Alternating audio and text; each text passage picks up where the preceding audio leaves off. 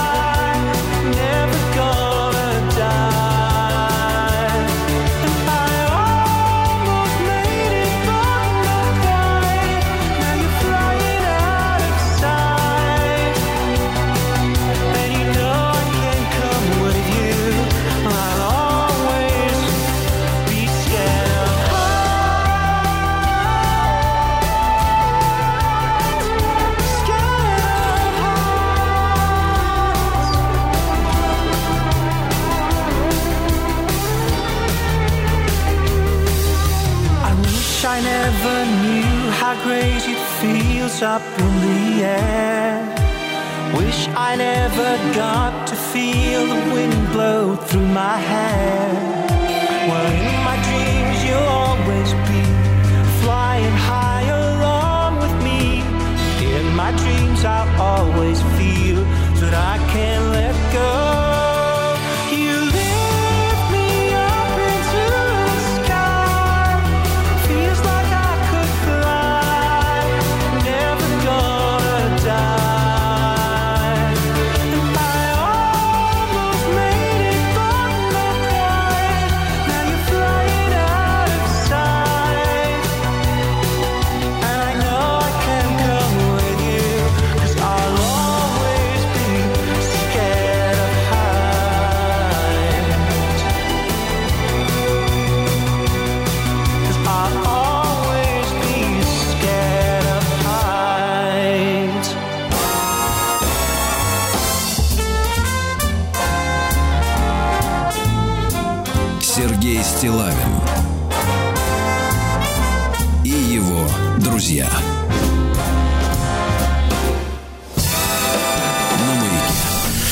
Дорогие товарищи, доброе утро, Владислав Александрович, здравствуйте. Здравствуйте всем, да. Да. Ну, судя по м, музыке, с которой мы на сегодня начали, сегодня день рождения у Мортина Харкета. да? Волшебный голос Джилл Самина. Э, Харкита, да, действительно. Да, из группы Ага. Совершенно Вот, Ну точно. ладно.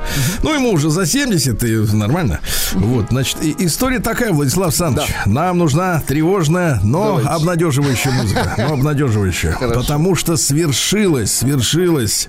Значит, несмотря на весь прессинг, э, давайте так, э, этих э, э, э, мирового правительства, мирового зла, э, мексиканское правительство, дорогие друзья, э, передовое правительство собрало пресс-конференцию, на которой предъявило человечеству доказательства существования пришельцев вчера. Значит, Владислав Александрович, вы видели, естественно, в моем телеграм-канале Стилавин Today опубликованное видео с этого досточтимого собрания, где были представлены две порции останков инопланетян. Э, Кости инопланетян. Конечно, уже окостенелые. Значит, э, Катя Лель, Так, так, так. которой в 16 лет инопланетяне вырвали зубы. Вы помните, это было на закате Советской империи. Да, да. Вот опознала в съемках из Мексики э, тех самых, э, которые ее мучили. 30 лет назад. По, по- по И да? я, вы знаете, я обратился э, со следующим воззванием к всем силам добра и могу прочесть еще раз, чтобы до печенок до них дошло. Я требую... Нет, давайте мы с вами вместе, хорошо? Мы требуем вместе, разумеется. Мы требуем контактов с Мексикой по линии нашего Министерства иностранных дел, Академии наук, а также самого серьезного разбирательства в рамках БРИКС и ШОС. Если наше объединение займется изучением этих опасных для Запада, который скрывает контакты с инопланетянами, материалов, мы получим ощутимое преимущество в глазах как собственных народов, так и тех стран, которые пока что не определились, с кем они идут в будущее. Открытое, публичное исследование темы пришельцев и предшествующих нам цивилизаций поднимет науку на новый уровень и даст именно нашему военно-политическому блоку моральное право на планетарное лидерство. Вот. Кости верните! Кому? И, их! Лель? Сергей Стилавин и его друзья. Маяке. Да. Ну что, давайте, товарищи, сегодня у нас э, э, день рождения замечательного поэта. Вот, э, какого поэта? В 1936 году родился Александр Семенович Кушнер. Ну, понятное дело, не Лермонтов, не Пушкин, это я понимаю вашу вот эту вот ухмылку, но поэт хороший. А, Значит, сын его живет поблизости с Маше Израильевичем Шагалом сейчас. Да. Но это нормально. Вот, в те времена. Я так понимаю, что Александр Семенович из диссидентствующих в советское время. Из Вот, бузатеров, и да? Тогда, нет, не бузатер, просто тогда у людей была мечта съездить за границу. Это сейчас нас за границу туда не пускает. Понимаете, да?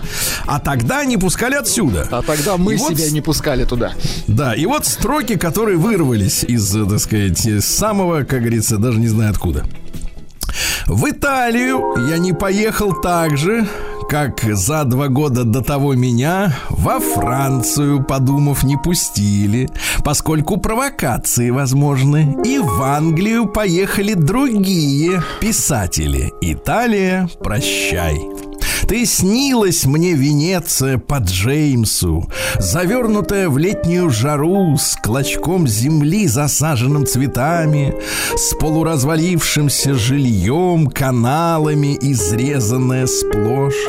Ты снилась мне Венеция по Манну, с мертвеющим на пляже Ашенбахом и смертью образ мальчика, принявший с каналами? С каналами, мой друг. Подмочены мои анкеты где-то не то сказал.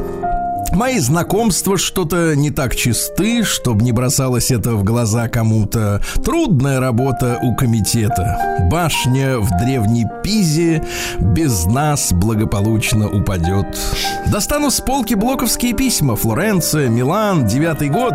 Италия ему внушила чувства, которые не вытащишь на свет. Прогнило все. Он любит лишь искусство, детей и смерть. России ж вовсе нет и не было, и вообще Россия лирическая лишь величина. Товарищ Блок, писать такие письма в такое время маме накануне таких событий, вам и не вдомек, в какой стране прекрасной вы живете. Каких еще нам надо объяснений, неотразимых в случае отказа. Из-за таких, как вы теперь на Запад, я не пускал бы сам таких, как мы. Италия, прощай.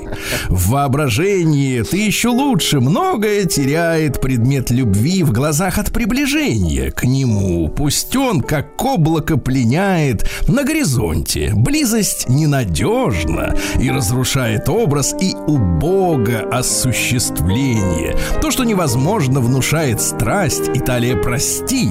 Я не увижу знаменитой башни, что в сущности такая же потеря, как не увидеть знаменитой Федры. А в Магадан не хочешь? Не хочу. Я в Вырицу поеду, там в тенечке такой сквозняк и перелески щедры на лютики, подснежники, листочки, которыми я рану залечу. А те, кто был в Италии, кого туда пустили, смотрят виновато, стыдясь сказать с решительностью Фета. Италия, ты сердцу солгала. Или говорят застенчиво, какие на перекрестках топчутся красотки, или вспоминают стены Колизея и Перуджино. Этих уже всех. Есть и такие. Охуют полгода или вздыхают, толку не добиться. Спрошу, ну что, Италия, как сон?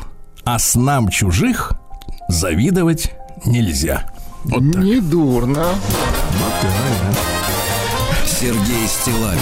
Антисоветская сатира присутствует. Друзья. Конечно. На маяке. Конечно, да.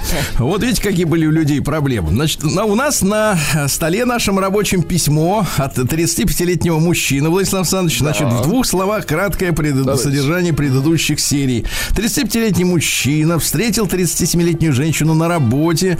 Тут же у нее поселился, и все было замечательно. Но он стал замечать, э, что она не сообщает о романе никому, включая э, якобы мать, с которой она постоянно говорила. А тот скрипел и кашлял, и хрюкал, и метеоризмом пытался привлечь внимание мамаши. Но, значит, соответственно, девушка не кололась. Потом она уехала на неделю, и не виделись они полгода э, в деревню. На двух якобы тачках. Да, непонятно на каких машинах, с кем она уехала в деревню, непонятно. И вдруг коллега по работе мужчине сообщает, что женщина беременна, от чего его бросила в пот. Бросила. Да. На рифу. Приемная нос. Народный омбудсмен Сергунец. Так вот, коллега поведал, слушайте, это детектив, да? Абсолютно. Я вот вам, друзья мои, всегда советую, обязательно, да. обязательно, обязательно беседуйте в транспорте, ну, когда далеко едете, с пассажирами рядом, не, не скупитесь, достаньте вы свою чекушку, вот, Надо поделитесь больше разговаривать, он, конечно. Он вам такого расскажет, что вы ни в одном телесериале не смотрели. Да. Я, конечно... Так вот, коллега поведала, что женщина моя беременна. Естественно, я в шоке. Меня бросила в пот. Я, конечно, догадывался, что, скорее всего, она беременна. Догадывался. Смотри, какой. Но она говорила, что нет. Вот в чем проблема, да? Найн. Нет. Так она говорит. Да. Я просил, чтобы сделала тест. Она опять же отказывалась, сказала, что сделает позже. А куда торопиться, правильно? Если, ну, как говорил литовский диктатор Сметана, что есть, то есть, того, что, чего нет, того нет, правильно? Сметана композитор, Сергей Валерьевич. Точно? Ну, там какой-то другой Там чудило. много, ну, да, их было. Ну, тоже какая-то фамилия такая. Но повергло в шок меня не то, что я узнал про беременность от общей знакомой по работе а то, что коллега сказала, что моя благоверная уходит в декрет. В тот момент у меня земля ушла из-под ног, я ничего не понимал, так как я прекрасно знал, что уходит на большом сроке в декрет. А мы-то встречаемся. Владик, внимание, так, так, где так. ваш гонг? Так. Мы-то встречаемся всего месяц. Так звучит месяц. Да. Да, да и беременностью не пахло, так как живот был плоским. Он успел рассмотреть. Я бы сказал так, наши с вами животы Нет, больше тянут. Я, я бы так сказал, зрение у него хорошее, в отличие от нашего. Да и зрение, и вообще тактильно, мне кажется, он подкован. Это называется пальпация. Я бы сказал так, давайте а, так, да. Давайте так, не, давайте так, это, сейчас. Так. А, энтровертно эмпатичен. Прекрасно. Так. Э, странно и непонятно. Максимум, если беременна, это месяц, но никак не 8 месяцев. Бред! В итоге, пытаясь все выяснить, я сначала спросил у общей знакомой на работе, которая в курсе всего, что за странная такая беременность липовая. Затем уже у благоверной. Оказалось, внимание, Владик. Так. Оказалось, что беременность еще была до наших отношений на раннем строке, когда живот еще был незаметен, когда а. она только пришла к нам работать. Вот, эм, так сказать, эм, э, живот не рос. В итоге о ее прошлой беременности я узнал случайно. Прошлой. После, ну я там упущу некоторые подробности, они нам не нужны. После выяснения всего она не хотела видеться, хотела сделать коротенькую паузу, чтобы, так сказать, от- отойти от всех переживаний. Ее всплывшая правда о прошлом довела до истерики. Мне было интересно, почему же она продолжала врать своим подругам на работе? Э, Вот, э, почему я вообще об этом узнаю от кого-то, а не от нее? И то, что она давно уже не беременна. Слушайте, давно уже. Вы беременны? Давно уже нет. Давно уже. Это было недавно, это, было давно, да. Вот, э, значит, э, я спросил э, а, уже, а, а скажи, пожалуйста, а от меня ты не беременна? То есть вот так... То есть такой происходил опрос пациента. Так, что ответила? Не-не, смотрите, подходишь так, скажи, пожалуйста, скажи, пожалуйста, а от меня? На улице, да, отлично. Да я думаю, что на кухне, что ж там на улице-то тянуть время, да. Вот. А, значит, так сказать, я спросил, да. А, так как у нее, э, да, значит, э, итог, она втихаря, без моего ведома, делает тест. А обычно мужчина, знаешь, он же э, ответственный мужчина, он присутствует постоянно в жизни женщины. Э, при тесте, при родах, да, вы знаете, да, это. Он постоянно рядом. Втихаря, втихаря. Он отрицательным оказывается, хотя я еще узнал от нее, что она употребляет противозачаточные таблетки. Также втихую. Помните, нам как-то товарищ писал историю о том, что э, хотел стать папашей? А потом узнал, что она в тайне от него Втихую, да, употребляет да, таблетки. Ай-яй-яй-яй-яй. Ой, какая история была громкая. Еще большая странность. Так, средства контрацепции она не признавала. Ну, то есть это ее принципиальная позиция, Сергей Валерьевич. Это Ничего кредо. смешного. да. Это Кредо. ее кредо, да, политическое. Да. У вас какое кредо? Не признаю, Не признаю, средства. да. Средства, да. Хорошо. Да. Э, так, так, так. Я решил все же до конца узнать. Ну, Ну, у Лючека есть свободное время. Такой понимаете, да. пытливый, молодец. Да. Э, Когда мы выясняли отношения, кто же на самом-то деле ее возил в деревню к маме? Вот нас-то интересует. Да, да, да, Детектив. Там на двух машинах. А, Вспомним про третью ее версии поездки, которую я написал ранее, на двух машин. То есть там одна машина, две машины, Ну, три какая-то машины. мутная история, да. Давайте. И Очень мутная, да. Отношения уже я решил завершить, разумеется, когда она многое от меня скрывала, как оказалось. все же я спросил уже у общей знакомой, когда узнал про беременность, что она вообще про себя когда-либо рассказывала, естественно, сказав, что мы еще в отношениях. Узнал много шокирующего. Оказывается, на благоверной негде ставить пробу. Вот. Пастух знает, где ставить пробу. Где дудка, да. Да. А а ту- туда и пробу ставить. Где дудка? Да, значит, э, мужчин у нее по приблизительным подсчетам, оказывается, было... Владислав Александрович, Прибли- мужайтесь. приблизительно. Сейчас Так, хочу, так, чтобы... давайте, знаете, что вот вам может помочь такой прием. На, вот я наблюдал некоторых женщин на фотографиях. Вот. э, Они себя саму держат за запястье, чтобы нервы не сдали. Держите себя. Ну, мне что держать? У меня мужчин не было. Надеюсь, и у вас тоже, Сергей Валерьевич. Чего не держаться-то? Как вы могли вообще поставить такой вопрос? Где ваша совесть? Так около трех десятков. Как, как они это считали? Вместе с ней вдвоем на лавочке. А вот, а, Наверное- вспомнила, еще Гриша был. Слушай, нет, а вот помнишь, а помнишь еще гриль брали? Слушайте, как это, да, вообще работает? Как- У них отличная память, я тебе честно скажу. Они такие детали помнят. Вот, э, Так, около 30 примерно, да. Да, ее, э, значит, э, так сказать, да. А также после завершения из других источников я узнал, что ее на самом деле к маме возил один из бывших ухажеров. То есть один к 30 шанс. Один из 30, да. Один из Отвратительно. 30. Мгм. Тридцатиро смелых, я бы так сказал. Одна тридцатая ее возила, бывший. Нет, любви. 30 и один. Есть 20, 30 богатырей. есть 28 бакинских, а тут вот 30. Вообще 26. А, тем более. У вас 28. Нет, 33 у нас вообще так. Но не 33 комиссар. и одна треть, согласен. Только учитывая, что она и Господи, так сказать. Только учитывая, что она и, как сама о себе рассказывала своим подругам на работе, меняла мужчин как перчатки. Она с этим бывшим, кто ее возил, периодически, когда я был на работе, а она в отпуске, он к ней приезжал. Так. Ну, наверное, соскучился. Ну что там, там понятно все люди же. Все вскрылось, как всегда это бывает, не совсем сразу, а только через месяц, чуть не через годы. Естественно, я после этого, что я узнал, пошел обследоваться. Вот. Правильно. Оказалось, что обследование было не холостым. Выявили, представляете? Ужас Выявили. какой. Так. Да, да, да.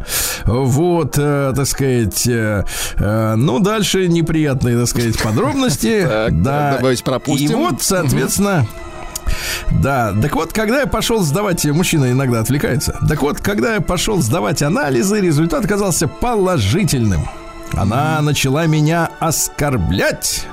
Вот, э, что, мол, ничего у нее самой нет. Что, мол, типа он как бы нашел в себе, а у нее, так Это, сказать, все... это бывшего, да, это не ее. Она как бы вообще ни при чем. Это вы с ним, друг с другом, как бы. Грязище, так. Да, что я вру, что это анализ, я специально все на зло сказал, ничего на самом деле я не делал, и что, в общем-то, в принципе, все не так, и все не то, да. Даже показанный мной результат анализа ничего ей не смог доказать. Она до сих пор настаивает, что абсолютно здорова. Абсолютно. За собой я уверен. За собой. Мгм. Как-то поиграл, убери за собой. И уверен, Нет, должен. так скажем так, а я уверен перед собой. за себя никто не уверен, да. Только Да, за, за себя собой. нет, за собой. За собой. Да, за собой я уверен, да, За тобой не уверен, а вот за собой, да. да. Она в самом начале отношений сказала, что тщательно следит за своим здоровьем. Понимаете, какая история? Да. Но ее не убедило ничего, что сделанные анализы, ну, в общем, там идет Слушайте, вы на... как устанете, у нас тут есть итог вот этой истории всей. Да, и давайте итог. Так, итог пишет человек, э, Алексей пишет, слушайте, ну не знаю, как вам, по мне это Оскар. Вот. Но самое главное, что есть и вторая история. Да вы что? Это... Да Да, вы что? это на завтра сладкое. Он же не угомонился. Два. Оскара, друзья.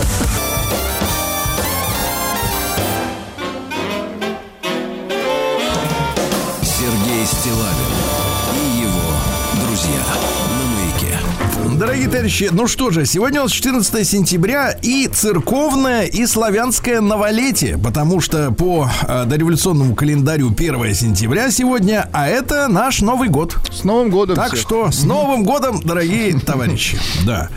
А, День Приднестровского пограничника сейчас очень тревожно там на границе, потому Да-да-да. что румыны спят и видят, как загробастать Мольдову, так называемую, да, и там неспокойно. Сегодня День Чарро. Это мексиканские ковбои. Насколько круче звучит, чем ковбой, правда? Конечно. Чарро. А в Индии, который теперь Бхарат. Бх- Мы будем, давайте вот прекратить. Бхарат. э, а как тогда индусов называть, если... да, как жителей Бхарата называть? Бхаратцы. Или- Бхаратчане. или- Точно, бхарачане, красиво. Бхаратчане, да. Причем народ-то обеспокоен, потому что это самоназвание, оно, я так понимаю, скажем так, как бы вам это, так сказать, объяснить. Но все равно, что если бы Российская Федерация сменила бы название на СССР. То есть имеется в виду, что есть претензии на те территории в этом названии, которые раньше входили в Бхарат, потому что там и Пакистан, и Шри-Ланка, по-моему. Ну, в общем, э, как говорится, все дела. Понимаете, какая история? Понятно. Ну, то есть дело-то такое геополитическое. То есть не просто там, знаешь, это слова другие. Дело политическое, да. Вот. э, Шнобелевская премия сегодня будет выдаваться. Я вам, как по традиции, хочу рассказать про то, как в прошлом году за что дали. Значит, год назад э, по экономике дали премию за математическое объяснение того, почему успех чаще достается не талантливым, а удачливым. Прекрасно. По истории искусства дали премию Так. за исследование использования ритуальных опьяняющих клизм э, вот, э, в цивилизации майя. Отлично. Отлично. Это причем было все на этих, на э, сцены были запечатлены на керамике. На керамике. Там было видно, как человеку вставляют клизму. А, значит, по инженерии дали премию за то, что как использовать эффективно пальцы для поворотного управления ручками. Гениально. По литературе же дали премию за глубокий анализ того, что же делает юридические тексты излишне трудными для понимания. Дальше. Сегодня день раскрасок, день карамелек, день живого творчества, да, день слушания шорохов, но для боязливых.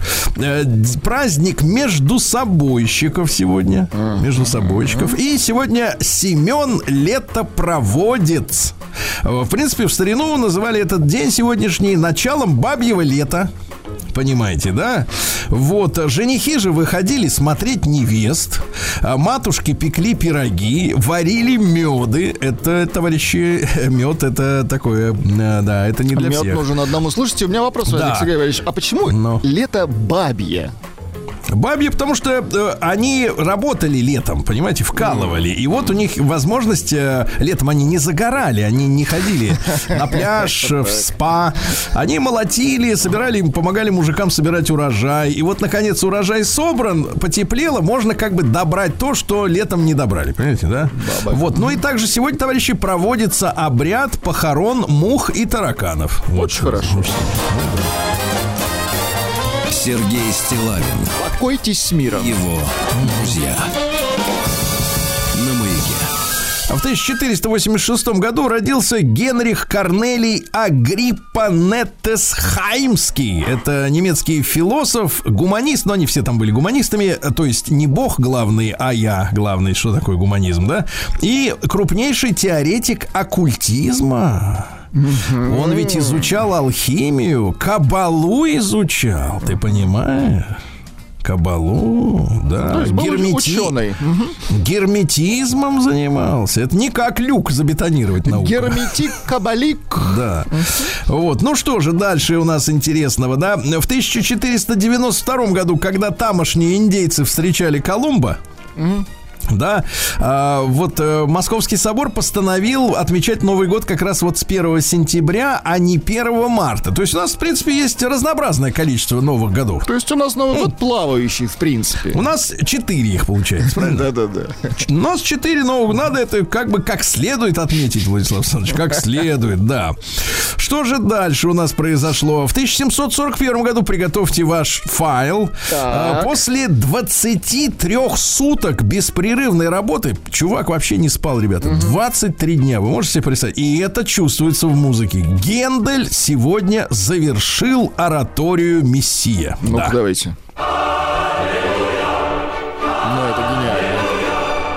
Ну. Кстати, по ночам, когда члены семьи спали, он тоже работал. Да. Вот видите, По ночам.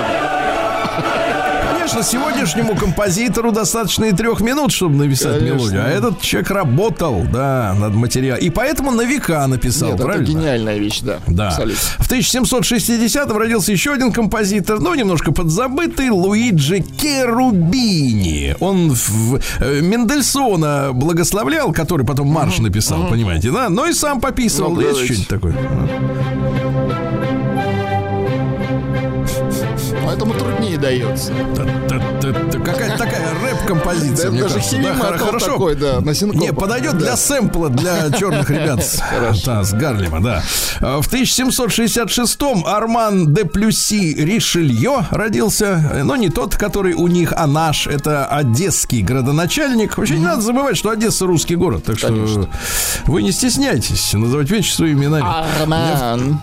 Да, в 1700 не Армен, а Арман. Арман. Банан, я просто по-французски. Да-да-да. В 1769-м Александр Гумбольдты, э, естествоиспытатель, он первым описал э, различия континентального и приморского климата. Ну, потому что люди мало путешествовали, они не, не понимали, что по-разному. А теперь. Тишковец нас, да, поучает. А потом Тишковец со своим миллион на миллион подошел уже на самолете. Научил нас, да. Да, в 1812 году в 2 часа дня э, Наполеон прибыл на Поклонную гору. Ну, тогда она была, э, соответственно, вне Москвы. Это был пригород. Э, Вот, посмотрел на Москву в трубу, в Фадзорную. Да. Говорит, а что ключи-то не несут? Потому что у них вот в Европе идиотские вот эти правила, мол, типа, если окружили, кстати, он же не окружил Москву, он просто подошел с той стороны. Ну, подошел, да. С Кутузовского подошел, да. Вот, он э, с, с запада подошел, говорит, да а где ключи? А ключи не несут. Он ждал, ждал, ждал, ждал, потом пошел. Вот. И там они начали бухать, кутить, с женщинами общаться оставшимися. Развратились, а наши дождались морозов и погнали обратно их. Очень хорошо. Вот так вот. А в 1847-м Павел Николаевич Яблочков родился. Это наш замечательный электротехник, который придумал дугу Яблочкова. Вот опять же на тему, что Российская империя была такой отсталой, такой этой дугой осветили весь мир, ребята. Это была свеча, э, российская свеча во всем мире ее называли. Потому что он придумал, что между двумя электродами, если пропускать электричество, возникает дуга, правильно, перебегает электричество, и возникает свет. Ну, по большому счету, в лампочках накаливания та же самая история, просто, ну, примерно та Ну, же самая, да, просто там... усовершенствовали Там гораздо, есть да, спиралька, да, и там спиралька. газ туда впрыснут, чтобы, так сказать, э, получше горело, да. Вот. Ну, Яблочков, короче, триумфально шествовал по, по Европам, все патенты там американские, европейские, да, светил весь мир. Так что лампочка-то не Ильича, товарищи, а Яблочкова.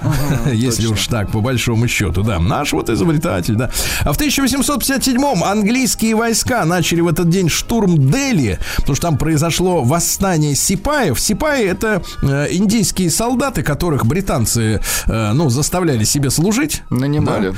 Вот. э, Мир, правда, настал только через два года. После всех этих историй и э, англичане разъяренные, потому что они сейчас изображают из себя таких цивилизованных, но ничего цивилизованного нет, э, ловили, пытали, убивали всех подряд. Даже сама королева Виктория, бабка эта старая, она, соответственно, когда ей кто-то там на- настрочил из верноподданных, говорит, слушайте, там какой-то кошмар творится, они там всех режут под- по- по- подряд. А Она, значит, соответственно, выпустила постановление, что, мол, типа, резать надо только тех, кто причастен к нападению на британских настоящих солдат, а всех подряд не надо. Но они успели 30 с лишним тысяч человек точно уконтрапупить. Это по официальным данным. Ну, считай, наверное, умножай на 10. Правильно? Кто тогда считал-то? Где? Правозащитников же не было. Правильно? Ну, Ну, в Индии уж точно. Нет, ну, я- точно, да. Вот. э, Маргарет Сенгер в 1879 году родилась э, основательница движения контроля за рождаемостью в США. А, вон когда Понимаете? пошла тема. Да, да, да, это началось очень давно. Они федерацию вот эту планирование рождаемости. А что значит планирование? Планирование это же не значит э, ты сегодня, а я завтра. А значит, а давайте не будем, а давайте отложим, а давайте не, так сказать, отдохнем. То есть фактически это вот такие, значит, ребятушки, да, которые, кстати говоря, достаточно активную работу вели и в нашей стране, Владислав Александрович. Да, по женским консультациям, так сказать, э, раздавали свои материальчики из серии. А давайте повременим. Да. Обрабатывали как следует. Ну что, в 1900 году Андрей Власов родился, изменник, тот самый Власов, у которого были власовцы. Ага, да, И помню. там ведь история какая, что он ведь, вы представляете, какая история? Вот э, иногда мы идеализируем образ Иосифа Виссарионовича, а во Власове он, кстати говоря, ошибся, потому что он Власова, в общем-то, сделал своим даже любимчиком на какой-то период. И Власов прощ- участвовал в обороне Москвы. И, в принципе, там как-то даже проявил себя. Нет, он нет, а, там заслуги других людей. Он э, облажался там под Ленинградом, в общем-то, при нескольких сражениях. И по большому Нет, счету. его, э, нет, подождите, Сергей Валерьевич, я просто книжку читал. Там его Так. э, после обороны Москвы, да, Иосиф Виссарионович его перебросил как на такого, знаете, как-то кри- кризисного менеджера под Ленинград, совершенно точно, потому что там немцы... и там до- достаточно большое количество ну, там, несколько тысяч, несколько сот Как тысяч приятно, что вы читаете книги. Да, я просто вам говорю, Да. и вот там ка- как раз он не справился уже, и стал, преда- и чуть позже Да, стал ну, короче предателем. говоря, ну, в общем, Там есть воспоминания солдат, но там жесть, просто кошмар, что происходило. Мгм. Да. В 1902 году другой человек совершенно замечательный. Николай Ильич Камов родился, конструктор вертолетов наш замечательный. Э, ну, конечно, уже после его гибели, да, но тем не менее, после его смерти, но тем не менее, именно конструкторское бюро К-52, наши знаменитые летающие крепости, понимаете? Да. Очень хорошо. В этот день, в 1911 году, э, в Киеве бывший СССР, агент охранки и, в общем-то, это, ну, я так понимаю, двойной, тройной агент Богров, вот, э, застрелил в Киевском театре, э, соответственно, Петра Аркадьевича Столыпина. Да. Болгров. Богров, да. Кстати, могила Столыпина, я вот видел ее в Киеве, лет 10 назад там бывал. Э, Вот. э, Она находится как раз около театра того самого. Да, крест такой памятный стоит, да. А В 1916 году Луис Карвалан, чилийский коммунист, э, вот, э, Карвалана арестовали вместе с другими противниками режима. Вот. Ну и, соответственно, а наши разрабатывали обмен Луис Карвал- Карвалана на, соответственно, м, э, захваченных у нас агентов, да, ну, чтобы поменяться. Э, Вот. э, В Советском Союзе даже международную кампанию за его освобождение проводили в 70-е годы. А Сахаров, так, тот, который потом стал диссидентом, ну Вот, говорит, а давайте мы его на э, диссидента Бу- Буковского э, поменяем. Понимаете, какая история? Но тогда не понял, да. А в семнадцатом году официально свергнута монархия в этот день. Такая вот история, ребят. Сергей Стилавин и его друзья на маяке.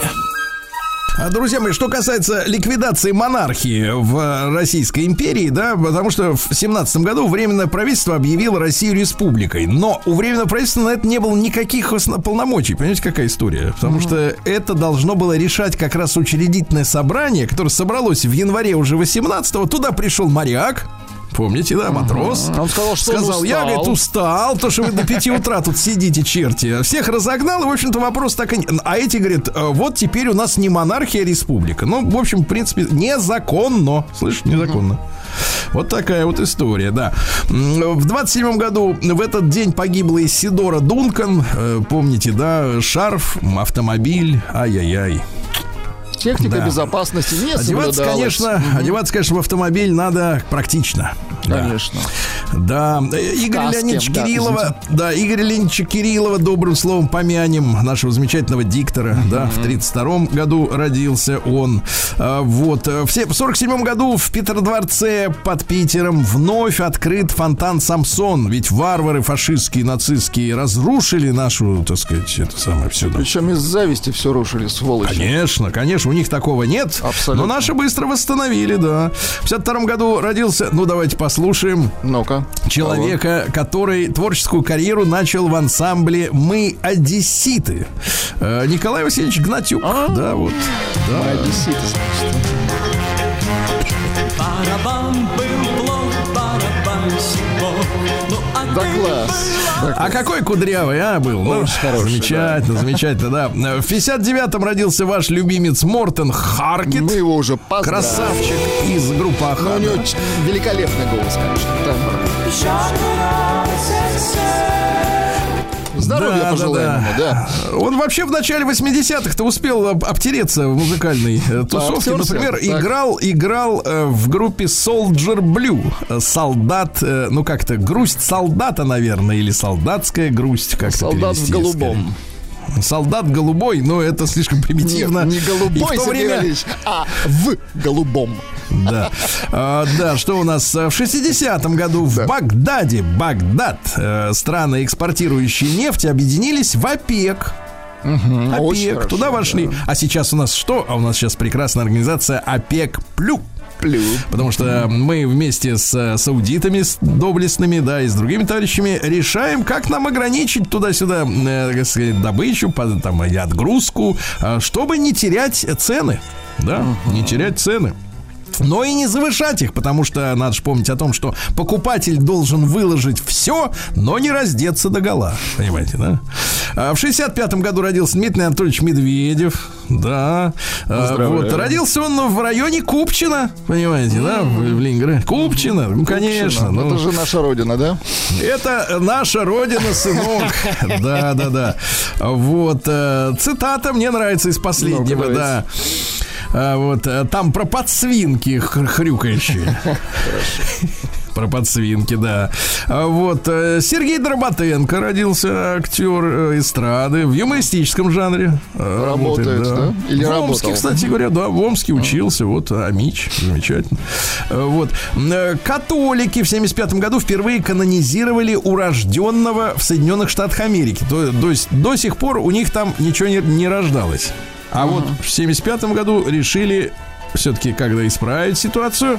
В 79 году афганские события председатель Революционного совета Демократической Республики Афганистан Тараки, был такой Тараки, он был убит э, сторонниками премьер-министра Амина, был там Амин. Помните, потом наши э, спецслужбы штурмовали дворец Амина. Помним такое, да. Вот. А Амин убийца, он убил Тараки вместе с родственниками, кстати, там они э, повалили. Причем, э, я так понимаю, активно производились взбросы, вбросы по ЦРУшной линии, по французской, по линии французской разведки о том, что Тараки сотрудничает якобы с американцами, хотя он до этого достаточно, так сказать, тепло общался с Леонидом Ильичем. Ну, в общем, Леонид Ильич очень расстроился, что э, вот его при- замочил Амин.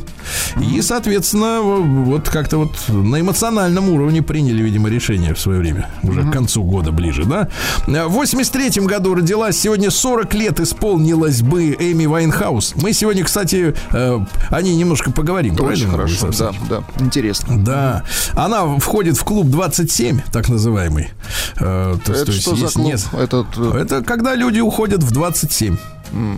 Талантливые. Вот. Не слышали никогда про такое? Нет, я слышал про клуб, о, да, не буду. Клуб 69, но это другое. Клуб 40. Или Нет, еще клуб 52 вот у нас. Да.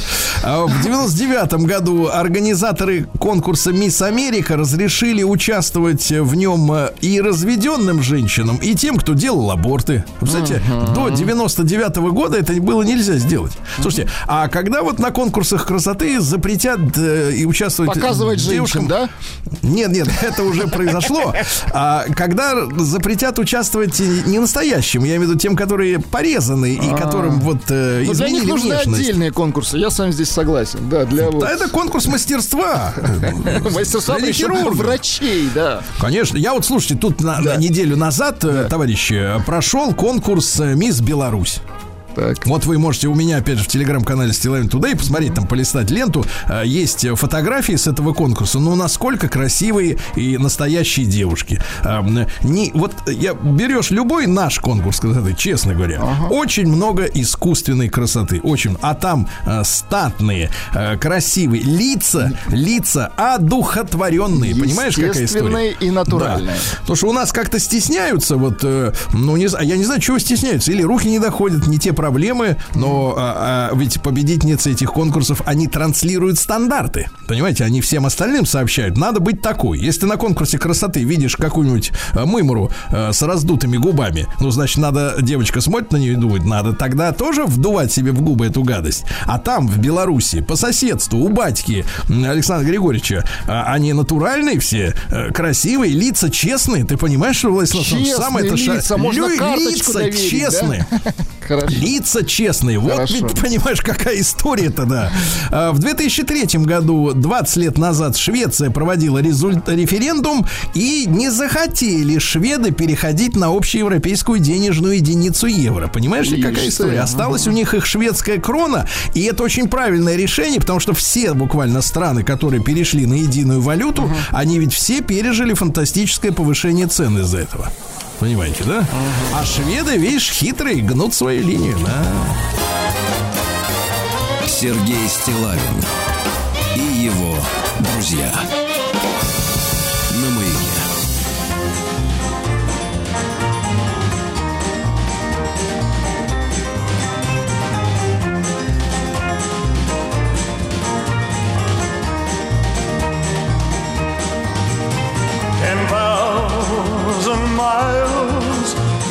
I roam, I can hear the call of the hills of home. The canyons high and the valleys low. Echo, how can you stay away? My dreams are there eagle flies, where the mountain tops seem to touch the sky.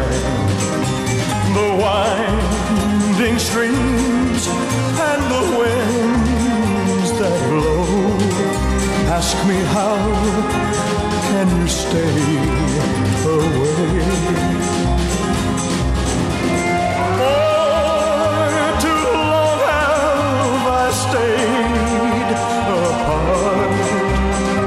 Land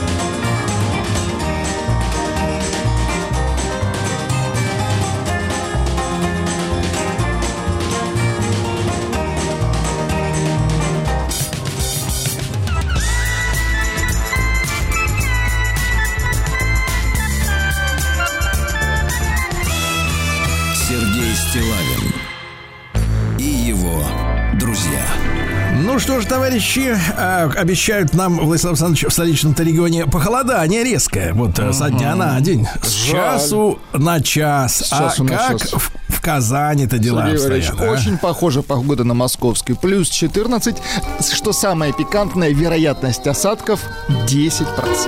чтобы песней своей помогать вам в работе, дорогие мои.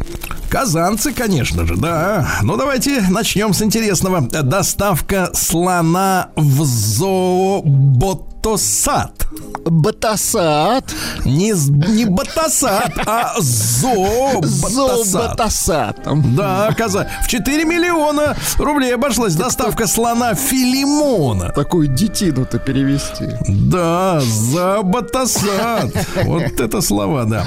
Что же, э, жительница в Казани отобрала у курьера сумку с чужими продуктами. Чувак привез там э, и пастилу, и конфеты, и молоко, и чужими наркотиками? Нет, У курьера. с едой. А, с с едой. едой. С ед- едой. Она говорит, это, говорит, надо мне. Одной. И все, и заперлась, да. Э, Товарищ э, местный повредил свой катер, э, который был застрахован на 7 миллионов рублей. Говорит, давайте страховку. Те говорит, «Н- то ты чё?» Найн. Да, женщина не смогла вылететь из Татарстана в Дубай из-за долгов по алиментам. 300 тысяч должна ребенку. Вот как. Заплати и живи спокойно. Заплати и лети спокойно. Да.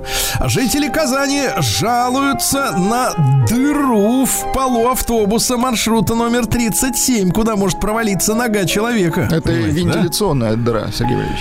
Это специальная дыра, да. Э, Полицейский в Казани спас утопавшую в Волге женщину, не дал ей утопнуть. Отважный мужчина, молодец. Да, в Казани спасатели вытащили мальчика из стиральной машины пятилетнего. Он туда залез полностью. Представляешь, какие у них там огромные стиральные машины. Какой Да. мальчик компактный. А Что касается вакансий, а, в Казани готовы платить менеджерам по продажам даже 200 тысяч рублей в месяц. Вы За предобрейшее. Да. Археологи на месте строительства нашей уже теперь знаменитой трассы М12, которая из Москвы идет, Нижний Новгород и Казань, э, провели раскопки, обнаружили э, интересные вещи. Оказывается, 10 тысяч лет назад там уже жили и работали, платили налоги, занимались рыболовством, нашли орудия труда, э, финтифлюшки всякие нашли, да. А в саду рыбака в Казани заработал новый фонтан, сад рыбака. Это Сад рыбака и зообатасат. Да, жители Татарстана готовы воспользоваться возможностью запретить самим себе брать кредиты. Это как? Понимаете, какая Переведите, история? То есть, понимаю. то есть Как? не хватает силы воли, надо еще, чтобы вот... Нужен э, врач, бы да? Совсем запретить. Психиатр. Да, нет, тут не врач, тут специалист нужен широкого профиля. Ну и, наконец, э, прекрасная новость. Э, Школьник Казанского айтишного лицея Глеб Смородинов, так, представляешь? Глеб, что Глеб? изобрел автоматический прибор для лечения косоглазия. Ты представляешь, какой молодец, а? Сколько Молодец, вы- Глеб. вылечат тебе, Глеб? Да. Сергей Смотри, Стилавин Смотри в одну сторону. На маяке. Так, ну что у нас тут происходит? Россияне рассказали, сколько дают денег на карманные расходы. Вот любопытно, смотрите. М, 81% вообще дают деньги, остальные говорят, э, и так хорошо Рано все, пока, да? да. А средняя сумма-то 500 рублей в неделю. Слушайте, а ведь с нами 10 лет назад, вы представляете, Я, какие были кстати, цены? помню Другие. сумму, да-да-да. Работал с нами заслуженный артист Российской Федерации. Абсолютно точно. да. Который своему сыну, тогда начинающему актеру, 10 выдавал лет назад. Нет, Вним- да, тысячу в день давал. Это же серьезные деньги. Вот Что с ними делал пожалуйста, ребенок? Ну, да. Не, послушайте, как, как вот артист может понять простого человека, если ему дают тысячу в день, а в среднем по стране ребенку 500 на неделю? Через вот как через артист 10 может лет. понять? Да, как вот это? Я не понимаю. Это не народная жизнь. Мы тогда еще удивлялись. Помните, а сейчас вообще это смешно. А, Пассажиры Аэрофлота смогут подключаться к интернету, а также в бизнес-классе пить вина Краснодарского края, наконец-то. Здорово. Да. А врач назвала опасные привычки, разрушающие печень. Нет, Владислав Александрович, не ваша привычка Не кубанские? Нет, а что? Нераз- неразумный прием витаминов. Да Вот ладно, витамины сажают? Да. Ужас. Футболист знаменитый наш, бывший э, участник сборной России Дмитрий Булыкин рассказал о том, что наши российские футболисты не поедут в Европу, потому что там платят копейки. Да молодцы, держитесь, ребята. Не ногой. Держитесь дома родного, конечно. Здесь заплатит. Киркоров рассказал, почему он, э, так сказать, э, пошел к пластическому хирургу. Ну, а говорит, э, не понравились ему собственные фотографии на пляже. Ничего себе. Не понравились. да. Значит, Вы, кстати, хоть себе пересни- нравитесь? переснимет. Я нет. Я Нравитесь себе не на, на Уже- фотографии? Уже Нет, а почему вы 20. не идете к хирургу-то У этого? меня разные доходы с Филиппом. А, так бы пошли, что ли? Я понял. конечно. Ну что, может, мы вам на 60-летие подкопим там Давайте вам на 60-летие. Вы все-таки у нас топ-стар. Надо говорить по-другому. Первой категории. Что ж, топ стар. Категория, А, ученый объяснил- пенсионная первая категория. Да, ученый, да. у нас все пенсионное. Ученый объяснил, Да. почему жители средней полосы России увидели тут недавно, э, смотрите, это в Подмосковье, в Ленобласти, э, увидели северное сияние в Подмосковье. Можете себе представить? Удивительно. И вот, п- да, да, вот- именно удивительного. А спросили ученого Академии наук по фамилии Филиппов, Борис Филиппов. так. Надо с ним пообщаться будет на предмет, так сказать, как это он. А он говорит, ничего необычного, прикинь. То есть можно из Москвы шарашить северное сияние? Нет, нет, просто это Филиппов говорит, что ничего необычного. А, Значит, э, слушайте, сообщаются о том, что в Монголии э, американцы, ЦРУшники пытаются провести оранжевую революцию. А это ведь граница с Россией, много тысяч километров, Какие понимаете? крысы. Но говорят, что монголы наши братья держатся, держатся, Молодцы, да. держитесь. В Москве пройдет международная битва роботов в середине сентября, да. Родителям рассказали, как, как помочь ребенку при диарее.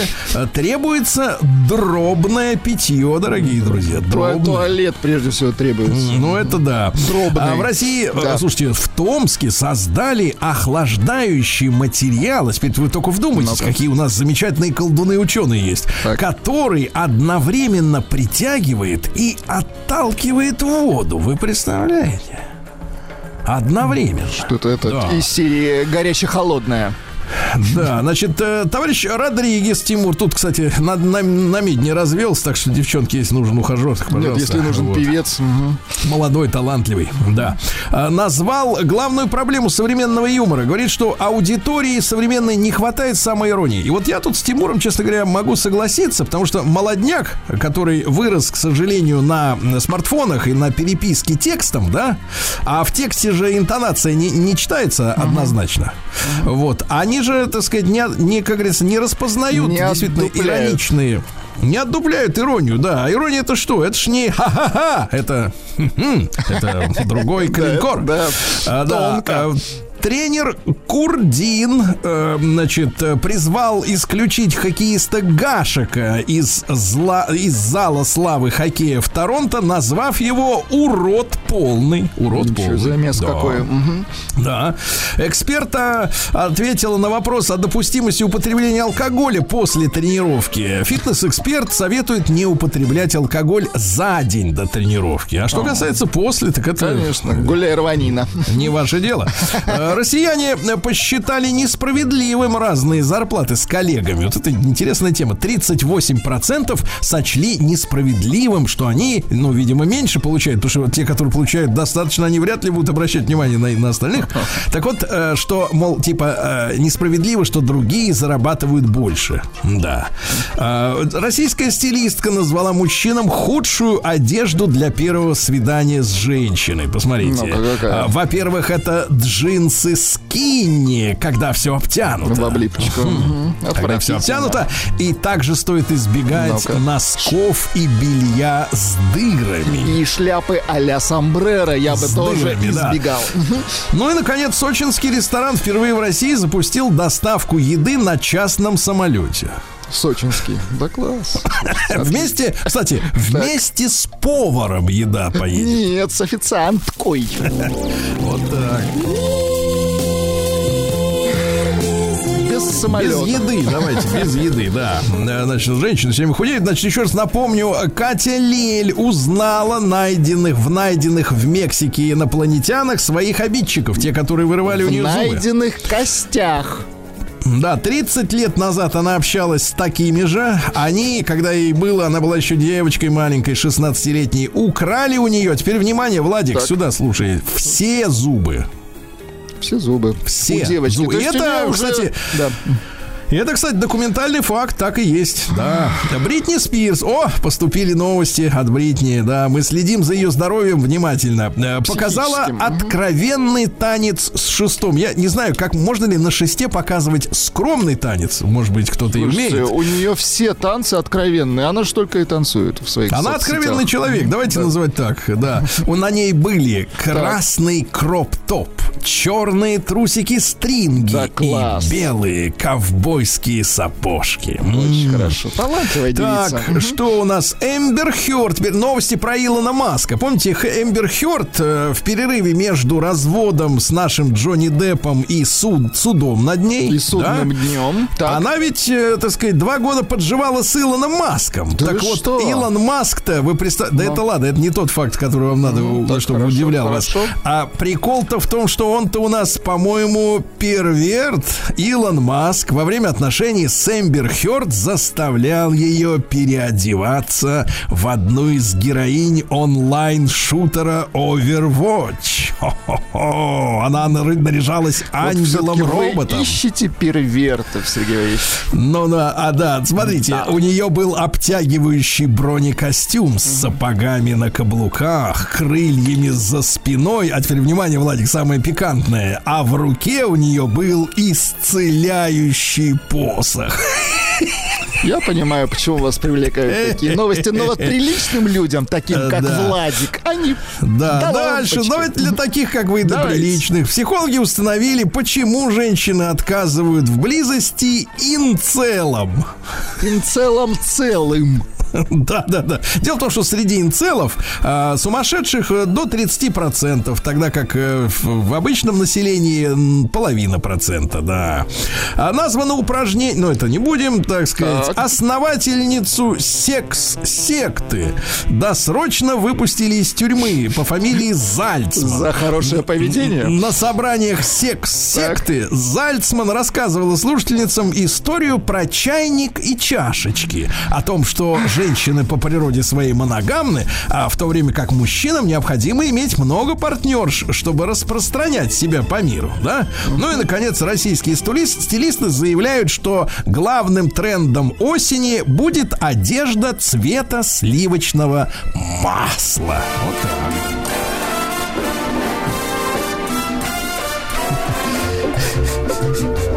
Цветосливы. Сти капитализма. А ну что ж, японцы жалуются, что из-за, э, так сказать, СВО у них кофе испортилось. Вы представляете? Пускай едут Они говорят, на что- Фукусиму. Они говорят, что они возят зерна из Колумбии, а там выросли цены на российские удобрения. Так вы дайте их туда возить, черти, эти удобрения, правильно? А почему они выросли-то? Из-за ваших японо-западных санкций, правильно? Что вы? В итоге зерна в Японии меньше крепость имеют и плохой вкус. Представляете? Ай-яй-яй-яй-яй. М, Японским школьникам, опять же, оттуда же известие, разрешат вместо себя на уроки отправлять роботов. Слушайте, это здорово. Да, у робота будет камера, терять. э, камера, микрофон, он будет сидеть дома и слушать то же самое, что все слушают класс. остальные. Протестующие в Бельгии подожгли четыре школы из-за того, что там насильно с этого учебного года ввели уроки про секс, А, чтобы зане- э, пичкать головы школьникам темами таким э, сексизм, э, гендерные стереотипы. В итоге объединились исламские и католические организации и начали сжечь к чертовой матери эти школы. Довели людей. Вот что. Да, да.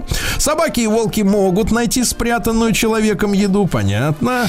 Э, Вот э, странные вспышки с- света в небе над перед землетрясением в Марокко озадачили ученых. Кстати, такие же вспышки были и перед землетрясением в Турции разрушительным. А вот ученые, вот ваши друзья, говорят, Так, наши? вы знаете, у нас пока у нас пока нет доказательств, вы все врете, все врете. Люди видели, снимали на камеру, а те говорят, вы все врете. Понимаете?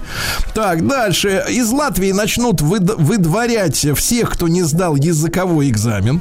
Так там никого не Ну, останется, видите. кроме Да, в премьер-министра. Индонезии спасли орангутаниху из секс-рабства. Владелец обезьяны регулярно брил обезьяну и предоставлял ее извращенцам. От- отвратительно. Конечно, тут я с вами сог- Вот здесь я с вами. А про. Илона Маска нет. Вот. Ну и что еще интересного? А, Евросоюз обвинил китайских производителей электроавтомобилей в демпинге и искажении рынка. Запрещают китайцам поставлять свои передовые электрокары в Европу. А на самом деле в чем проблема-то? А, Европейцы не могут сделать по цене доступный электрокар, понимаете, да? И пропагандируя э, конкуренцию, свободный рынок, они, видите, вот так вот борются с конкурентами. Э, Биологи выяснили, что пауки могут э, отравлять ртутью других животных. Вы представляете? Ужас какой. И, наконец, давайте, Владик, о страшном. Давайте о страшном. 37-летний бывший муж 83-летней британской пенсионерки назвал их брак рабством. Они познакомились в 2019-м. Она обвиняла Ир Брихема, Ир Брихема в том, что он создавал в ее доме хаос, раскидывал носки и выгнала его и заменила котом по кличке Мистер Титс. А сам э, муж египетский говорит, я относился к ней как к королеве, а она использовала меня как секс-раба, запрещала ему мыться и ходить в туалет после 14-часовой м, смены на работе. Ну, в общем, встретились два извращенца, разбежались. Муж египетский.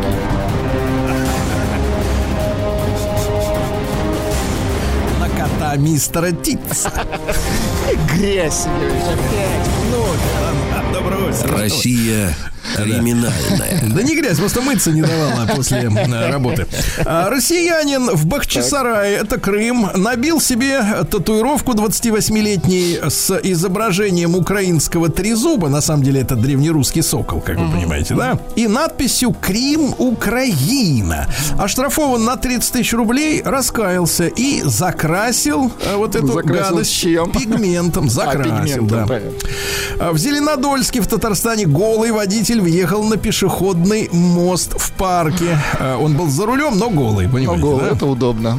А в Нижнем Новгороде женщина устроила погром после разочаровавшего ее фильма в кинотеатре. Она пришла в кино Так. на, на фильм «Паранормальные явления». Так. Через 20 минут... Она была не трезва.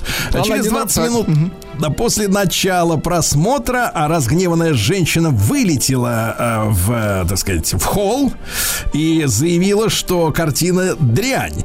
Тогда ей работник говорит, ну вы же сами выбрали это кино. Она вернулась в зал, досмотрела до конца, после этого в, в инфернальной ярости выскочила и разгромила кассу. Но вообще, на самом деле, отчасти она права, потому что человек, который ну, приходит в кино, Ну, слушайте, он же... на новый фильм, откуда мы знаем, каков Нет, он? да, да, в кино, кино проявляет свои качества во время просмотра, а не Ну, до. конечно. Правильно?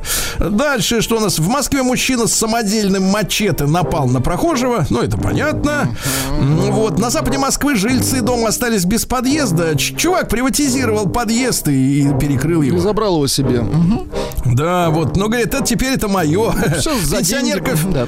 в Питере лжеэлектрикам заплатила полтора миллиона рублей за замену розеток в квартире. Вот это бизнес, да? Лжеэлектрик. Мгм. Да.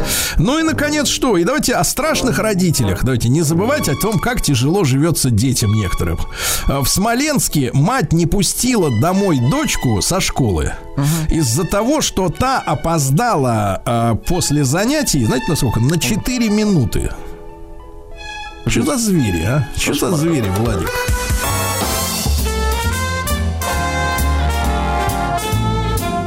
Сергей Стилавин и его друзья.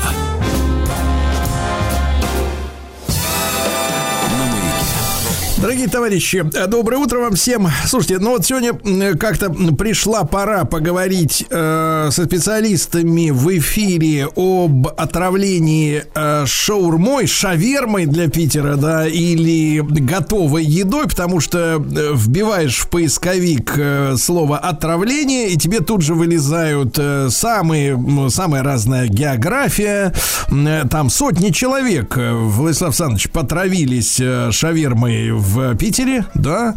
Причем есть летальные исходы, то есть насмерть. Женщина, да, отравилась. Потом скандалы с готовой едой, а, потому что этот рынок, я так понимаю, за последние три года, начиная с ковидлы, эм, с 2020 года, приобрет, приобрел невероятную популярность, да, у э, народа населения. И началось это, кстати, еще с 2019 года. Помните, мы с вами обнародовали цифры, когда даже на Новый год э, 25% москвичей хотели не заморачиваться и не посвящать себя приготовлению оливьешечки, а решили заказать готовую еду к столу. Ну, потому что как-то обленились совсем уже. И вот, э, вот страшная история. Ведь шаурма в этом году, шаверма, да, например, в Москве э, вошла не то чтобы в топ-3, а стала лидером по быстрому питанию. Это самое популярное быстрое питание. И получается, что же, подходишь, так сказать, к ларьку, берешь эту штуковину, Владислав Александрович, когда вы последний раз кушали-то, так сказать, вот Я шаурму-то? шаурму делаю сам, Сергей Валерьевич. Я не доверяю ларькам. Слушайте, вы ларькам. жулик, вы Нет, жулик, а люди повар. травятся. Я повар. Да, и, и вред, вред реальный, да. Поэтому мы сегодня решили разобраться, что происходит, потому что это же огромный вред ин- для индустрии, вот это, такие случаи, да, это э, тень на всю остальную индустрию. Теперь люди не знают, куда им идти, чтобы есть и не э, по- по- пожертвовать здоровьем. С нами сегодня Павел Сергеевич Шапкин, председатель Национального союза защиты прав потребителей, руководитель Центра разработки национальной алкогольной политики, но и мы сегодня говорим в целом о э, питании, да, об, об общественном. Павел Сергеевич, доброе утро. Доброе утро. Э, Павел Сергеевич, ну как вы, во-первых, вот э, в Национальном союзе защиты прав потребителей оцениваете вот эту целую волну, прокатившуюся там за последние там три недели с этими отравлениями? Что происходит? Какое, какая у вас экспертная оценка?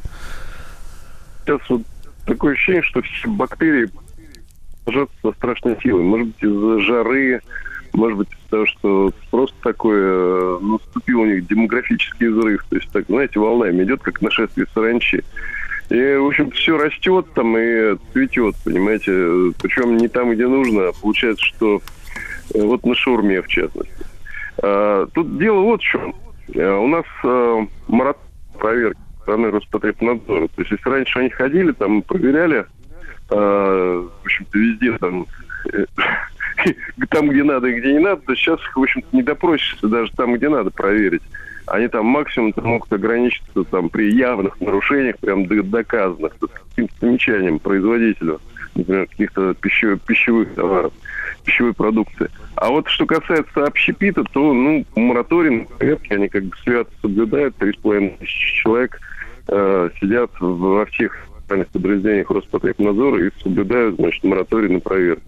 И э, вот как следствие, может быть, может быть, это вот как бы такая дополнительная расслабленность э, стороны сотрудников общепита. То есть вообще-то для того, чтобы при мясо сырое, овощи, э, ну, там должны быть разные ножи, разные доски разделочные. Значит, нельзя хранить э, готовую еду и сырье для ее приготовления в одном холодильнике. Там даже вот есть такие немножко странноватые нормы вот для кафе и ресторанов, что нельзя через одну дверь вносить готовую еду и, э, значит, продукты для готовых. Через одну дверь? И- А Да, трудно, да, да, Па- да. Павел, Павел Сергеевич, трудно себе представить э, киоск, ларек, палатку, ну, в разных регионах по-разному называются эти сооружения, да, 2 на 3 метра, Э, вот, э, чтобы у них еще были две разные двери для того, чтобы Трудно заносить. и- да.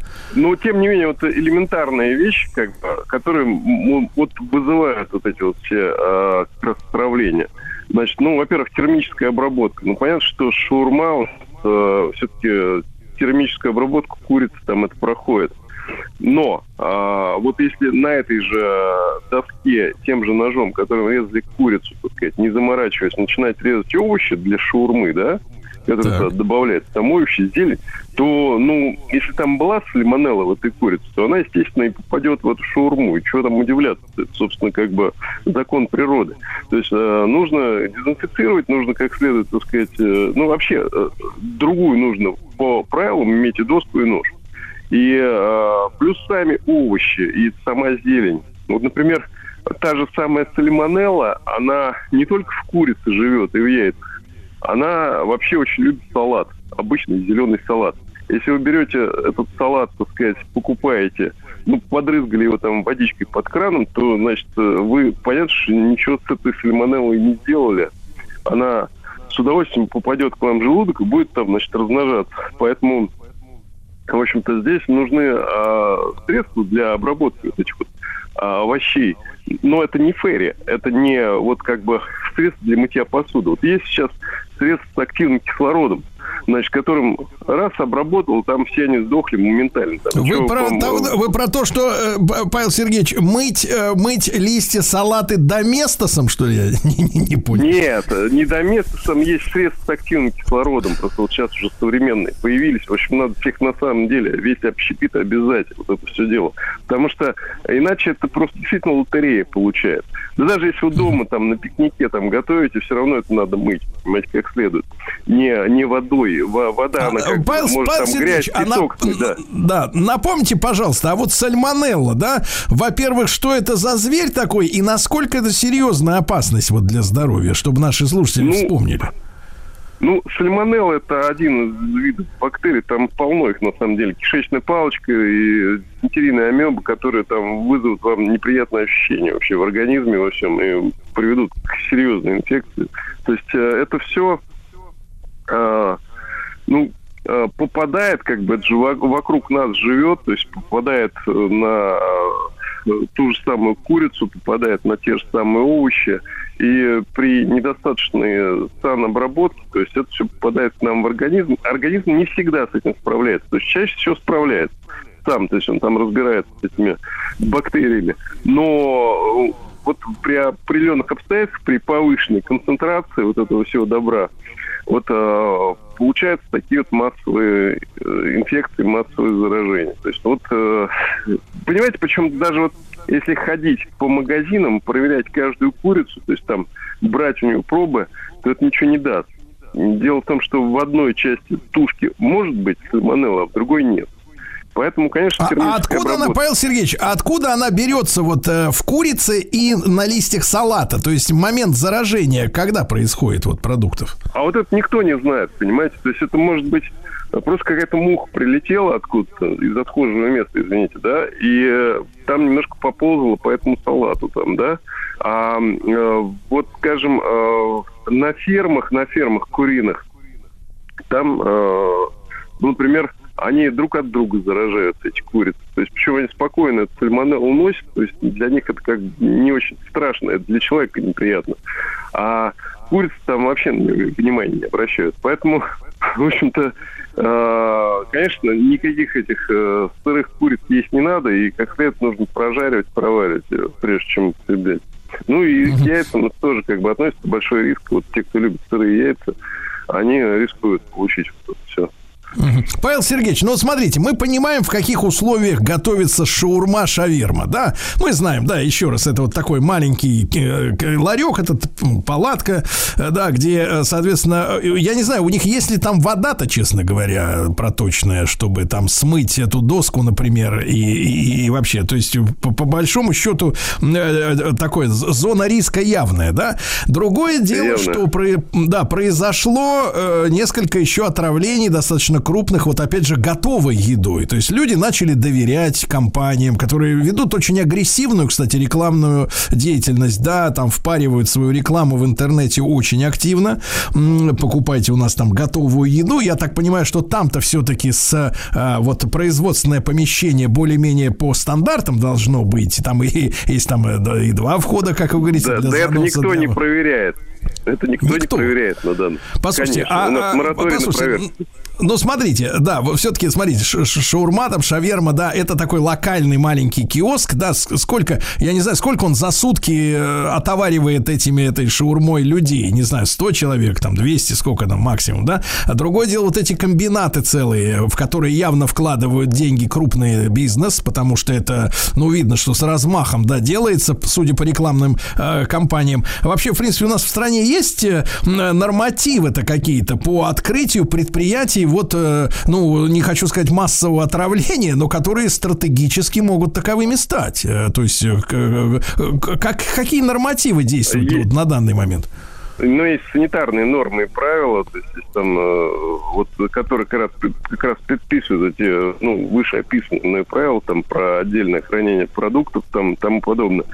А, то есть, а вот они действующие. И за их нарушение, конечно, грозит там э, и ответственность. А если вот э, здесь вот сейчас вот произошел случай с смертельным отравлением, то есть в результате вот этого, то здесь уже, конечно, уголовное дело начинается. И в рамках этого уголовного дела, то есть там будет уже к уголовной ответственности предпринимателей привлекаться, э, ну там, там все по-серьезному будет. Вот, и э, тут просто э, проблема в том, что опять-таки нет вот должного контроля до того, как э, все вот это вот отравление произошло. То есть вот в случае с готовой едой там все гораздо сложнее на самом деле, потому что, ну, во-первых, э, там могут э, использоваться изначально не совсем э, правильные продукты, особенно все, что касается там фарши, там консервов, там вот это вот все может помимо э, этих вот бактерий которые вызывают просто отравление пищевое, они могут э, еще и содержать, скажем, там, токсин ботулизма. То есть э, это вот как бы такая штука, которая, вот я думаю, что в некоторых местах, вот где действительно произошли смерти в результате вот, употребления такой готовой еды, они, наверное, скорее всего связаны с тем, что там э, попал э, ботулизм. Э, это вот, знаете, слово ботулизм от немецкого слова колбаса. То есть это вот первый раз обнаружили в колбасе такую штуку, которая просто действительно убивает. То есть там это сильнейший токсин, который, э, ну, сам сильный токсином в природе вообще является. Он ну, примерно в 100 тысяч раз сильнее, чем зарин, понимаете, то есть по, да по своему действию. Ну да, то есть вот такая штука, вот она образуется в консервах, в грибах, в баночках, в значит, овощах вот этих вот Э, консервированных э, запросто. Ну, естественно, вот если там вздутые консервы используются, то вот это, uh-huh. ну, фарш, опять если вы храните там не один день, а вот, скажем, как uh-huh. на фабрике кухни могут там пару дней похоронить. А, там Дорогие товарищи, быть... ну да, давайте, Павел Сергеевич Шапкин, председатель Национального союза защиты прав потребителей, об отравлениях едой сегодня мы говорим. Сергей Стилавин на маяке.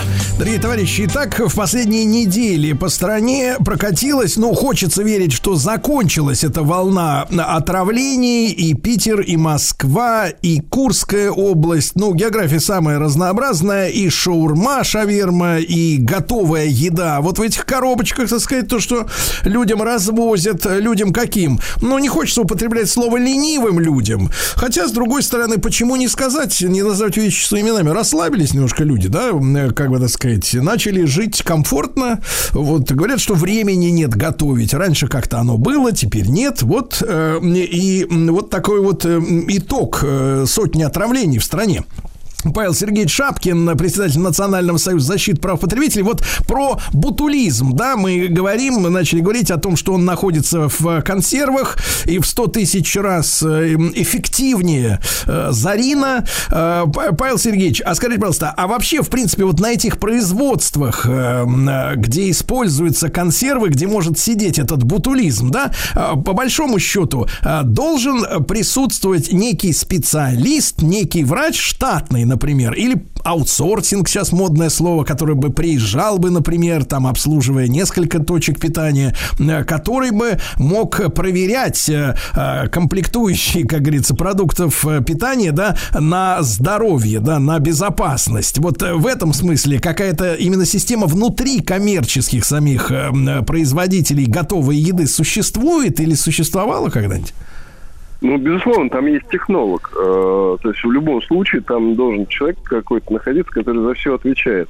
То есть вот именно как раз за закупку, за, так сказать, то, как это все делается. То есть там есть вот там люди, которые делают все руками, а есть человек, который еще ходит, смотрит. То есть я думаю, что он, конечно, э, должен за такими вещами следить, хотя, конечно, за всем следить невозможно. То есть там вот, ну, здесь иногда чрезмерная алчность подводит, иногда просто невнимание, иногда просто отсутствие элементарных правил гигиены. Ну, человек пошел в туалет, да, то есть руки не помыл, там, халат не снял перед этим и потом не одел, понимаете? То есть вот это все вещи, которые... Э, ну, вы знаете, мы проверяли, например, а, готовые продукты э, в магазинах. Там даже те, которые приготовлены на больших заводах, там, ну, во многих случаях, вот в икре, например, там, 70% случаев там обсеменения там этими вот, э, э, бактериями, да, то есть там в повышенная... икре, в смысле в красной икре? Обычная, да, красная икра консервированная, тогда даже в ней там есть там э, бактерии группы кишечной палочки там и э, вообще излишняя обсемененность вообще uh-huh. просто микрофлорой, да, то есть понимаете, от этого никуда не деться на самом деле, то есть это вот природа, она вокруг нас и временами она тоже как бы э, приводит вот к таким непрогнозируемым последствиям. То есть э, здесь элемент случайности, он всегда присутствует. Просто от этого никуда не деться. Все равно будут отравления, даже если там будут сидеть по полицейскому в каждом этом ларьке, там по сотруднику Роспотребнадзора. То есть, э, ну, всегда все равно даже есть человеческий фактор при этом. Так вот, То есть а, надо клеить, клеить на ларьки нужно. надписи «Покупка шаурмы» – это дело вашего, так сказать, риска, да? Ну да, да, да. Вот сами купили билет, знали, на что шли, да. Цинично. А, Павел Сергеевич, вопрос. А можем ли мы, как вот потребители, э, ну, по каким-то признакам э, понять, например, вот человеку привезли эту готовую еду, да, вот это вот зараза, вот это тот же бутулизм или еще сальмонелла какая-то дает туризм вы не просчитаете. Ни, Никак вообще, то есть это... никаких признаков, там, кислинка какая-то особенная, ничего. Если вы сами покупаете, значит, смотрите, там, подозрительно, так сказать, сдутые консервы, там, нельзя фарш хранить по несколько дней. Естественно, вы там это траванетесь этим фаршем, там, и хорошо, если выживете, да, то есть, ну, э, э, все-таки нужно покупать там свежее мясо, там бездушку, а, там и так далее. То есть все это нужно контролировать, то есть органами обоняния осязания. Когда вы покупаете готовую еду, вы это не видите, вы доверяете ее производителю. И э, вот это вот э, понимаете, что вы рискуете. То есть либо готовьте сами, либо рискуете. То есть, э, Павел Сергеевич, хорошо. Вопрос, да, поскольку эту заразу невозможно учуять, да, э, так сказать, за соусами, как говорится, так сказать, за приправами всякими отдушками, возможно, действительно с, э, камуфлировать, да, какие-то штуки в этих готовых продуктах питания уже к употреблению. Э, скажите, ну пожалуйста, ну, да, вот, во-первых, какой, да, у нас, какой у нас, э, э, так сказать, э, оттяг по времени между употреблением и наступлением вот э, симптомов и насколько вот при этих симптомах какие важно меры предпринять, э, чтобы, так сказать, не склеить ласты, давайте говорить откровенно. Ну, они, это вот все, как правило, э, эти вот латентные периоды, там, вот при пищевых отравлениях, они от нескольких часов до полусуток занимают. Дальше просто, ну, это вот начинается симптоматика, там, это резь в животе. То есть и так далее. Э, я, вы знаете, честно говоря, вот э, считаю, что в таких случаях нужно, э, вот это взрослые люди, просто выпить там полстакана водки, да, то есть когда вот просто резкие там эти буря начинаются. Потому что ее так, в принципе, и продавали как лекарство в аптеках в свое время. Но, ну, есть активированный уголь, там есть э, антибиотики, но они должны по, по, по назначению врача, естественно. То есть, как бы, другое дело, что там еще нужно дождаться этого врача, к нему попасть, там еще он скажет, давай делать анализы, которые там надолго могут тянуться. Вот, то есть, э, ну, как правило, все вот эти вот как бы отравления, там, кишечной палочкой, они проходят достаточно быстро. То есть, да, вот дизентерия, опять показатель, это и сальмонеллез, повышенная температура. То есть, если есть повышенная температура, то здесь точно желательно сразу э, к специалисту обратиться. И, скорее всего, он незамедлительно должен назначить антибиотики, потому что ничего, кроме антибиотиков, там, значит, не выдумано умное против вот таких инфекций. Они должны антибиотики убивать вот ненужную жизнь, которая у вас размножилась в организме.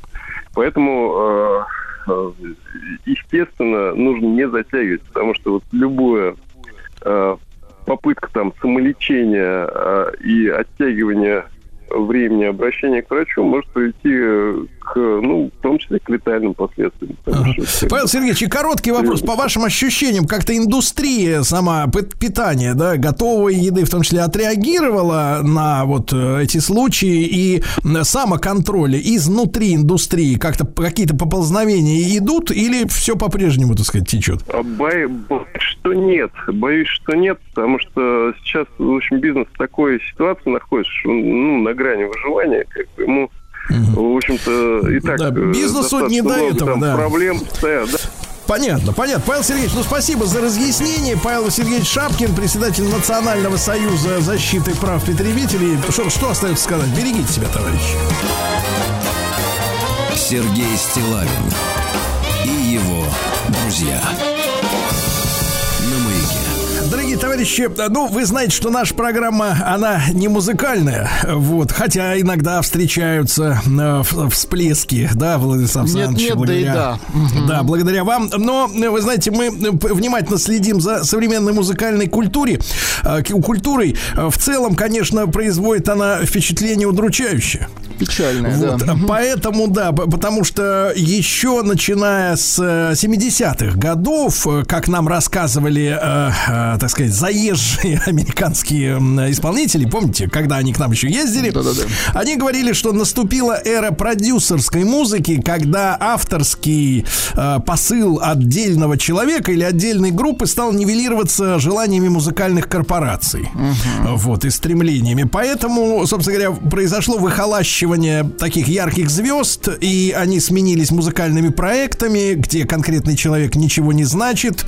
Э, был он, нет его, в общем-то, никто по большому счету не замечает. Но тем ярче и тем интереснее, да, и тем трагичнее потеря все-таки тех звезд, которые, ну, представляют собой личность. Давайте скажем так, да, личность. А пускай трагическую, пускай трагическую. Дело в том, что сегодня мы уже в нашем историческом обзоре говорили о том, что а, сегодня исполнилось бы 40 лет э, э, вокалистки, ну, которая, ну, хотя, ну, давайте так, если вы даже не, не интересуетесь музыкой, но хотя бы узнаваемый голос, правда? Потому что сегодняшняя музыка, которую мы с вами слышим на музыкальных радиостанциях, ну, честно говоря, не поймешь, кто поет. Я уже не говорю о том, мальчик или девочка. Но, но невозможно узнать э, вокалиста по голосу. Они все какие-то одинаковые, причесанные. А Эми Вайнхаус, которая которая, э, соответственно, блистала в 2000-х годах, да, вот uh-huh. в нулевых. Вот, она, конечно, запомнилась своей манерой, энергетикой в первую очередь, и э, она погибла в 27 лет, да. Вот, погибла она в 2011 году, сегодня ей могло бы исполниться 40. Мы сегодня это маленький кусочек эфира посвящаем настоящей музыке, ну и давайте вспомним, как звучит Эми Вайнхаус. no, no. no. Yes, I've been black, but when I come back, no, no, no. I ain't got the time, and if my daddy thinks I'm fine, just try to make me go to rehab.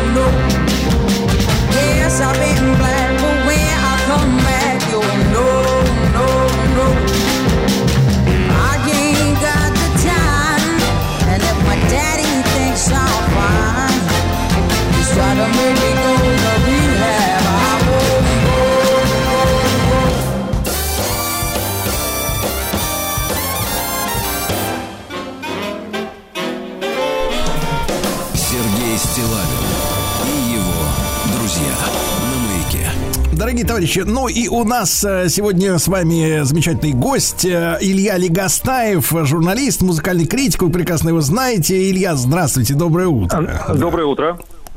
Илья, ну вот э, Эми Вайнхаус да, называют последний из э, клуба 27, да, э, клуб нескольких людей, нескольких музыкантов, которые ушли в этом, в этом возрасте, да, в цветущем. Это и Брайан Джонсон из Роллинг Стоунс, которого э, так странно, так достаточно утопили в бассейне, да, А Джимми Хендрикс, э, амфетамин, пишут, сообщают, так сказать, специалисты, Дженнис Джоплин, э, наркотики, Джим Моррисон, э, тоже какая-то такая история, Курт Кобейн вообще застрелился сам из ружья, и вот Эми Вайнхаус, э, передозировка алкоголем, все как-то трагически ушли. Дай бог, что этот клуб закончился на Эми Вайнхаус, что больше не будет этих смертей, естественно. Э, Илья, для вас, вот э, эта исполнительница, о которой мы сегодня говорим, что это? Это явление в музыке, с вашей точки зрения? А, ну, на мой взгляд, в поп-музыке иногда случаются хорошие новости. К сожалению, это происходит не часто, но когда это происходит, все как-то на это обращают внимание. И, наверное, для нулевых э, Эми Вайнхаус была очень хорошей новостью в поп-музыке, потому что она не занималась каким-то альтернативным искусством, э, она не выдавала на, пуб- на публику как, какую-то авангардную смесь э, чего-то с чем-то. В общем, это была поп-музыка, которая ложится на, уши хорошо, которую интересно подпевать, которая, ну, мело- мелодичная и приятная. Но тем не менее, тем не менее, в ней был какой-то смысл. То есть вы слушали это, и вы понимали, что это отличается от того, что звучит вокруг. И э, это, э, э, это очень хорошо. То есть совершенно неожиданно э, в нулевых, когда вроде бы музыкальный бизнес уже полностью установил свои права и э, как- как-то проявляться в этом большом бизнесе э, стало очень сложно. Вот по- появилась артистка, которая сумела это сделать. А, Она не, не как бы такой неполный музыкальный автор, она э, писала чаще всего стихи и иногда музыку, часто с музыкой ей помогали, но в итоге вот все эти ее коллаборации, они э, выливались во что-то очень такое уверенное и интересное. Вот, вот, вот именно такой артисткой, на мой, на мой взгляд, была Эми Уайнхаус. Илья, поскольку вы много лет в музыкальной индустрии, э, знаете, да, так сказать, э, э, изнанку всей этой истории, вот вы упомянули, что Вайнхаус была, так сказать, звездочкой на фоне всего того, что творится, в принципе, в музыкальном бизнесе. А скажите вот нам, простым, так сказать, потребителям, ну или людям, которые уходят во внутреннюю музыкальную эмиграцию и не хотят потреблять то, что они нам пихают, вот почему э, вот э, что является причиной того, что музыкальный бизнес выдает вот эту жвачку второсортную, третьесортную? М, Почему исчезли шедевры? Вот с вашей точки зрения, в чем корень этой проблемы очень большой? А, ну, прежде всего, корень нас самих, потому что мы эту жвачку покупаем и хотим ее потреблять. А, ну, по крайней мере, по крайней мере, многие из нас. Вот э, все эти прекрасные люди, которые в, этом сезоне заполнили огромные стадионы, э, где выступает Бейонсе, где выступает Тейлор Свифт, где выступает Эд Ширен э, и, и прочие звезды, ну не то, что прям вот нового поколения, они уже тоже со стажем, но тем не менее вот очень актуальные артисты, которые могут работать на, на, на многомиллионную аудиторию. А, са- само потребление музыки очень изменилось. Мы нетерпеливые, у нас появились социальные сети, у нас постоянно что-то булькает и крякает в карманах. И поэтому а, нам до конца прослушать песни бывает очень сложно. И мы хотим, чтобы все развивалось там очень быстро. Давайте она начнется сразу с припевом, чтобы мы, с припева, чтобы мы могли понять, что там к чему. Ну и так далее. Не говоря уже об альбомах. Ведь вот согласитесь, кто в последний раз сел и послушал альбом от начала до конца, а, пытаясь понять, что, собственно, там происходит, что, что артист хочет сказать. Нет, альбом сейчас это скорее набор треков, которые можно вс- вставлять в ваши плейлисты, Вот, именно поэтому ну, э, концептуальные пластинки потеряли всякую актуальность, потому что э, концепт, он э, ну, интересен тогда, когда ты слушаешь от начала до конца и понимаешь, как одна песня перетекает в другую, в другую образуя музыкальное полотно. Сейчас это не работает. Вам нужны треки, которые быстро стреляют, которые говорят сами за себя, и их производство настолько массовое, что, естественно, в, в этом потоке очень сложно э, создать что-то, что запомнится, наверное, через год, два, три, четыре, пять.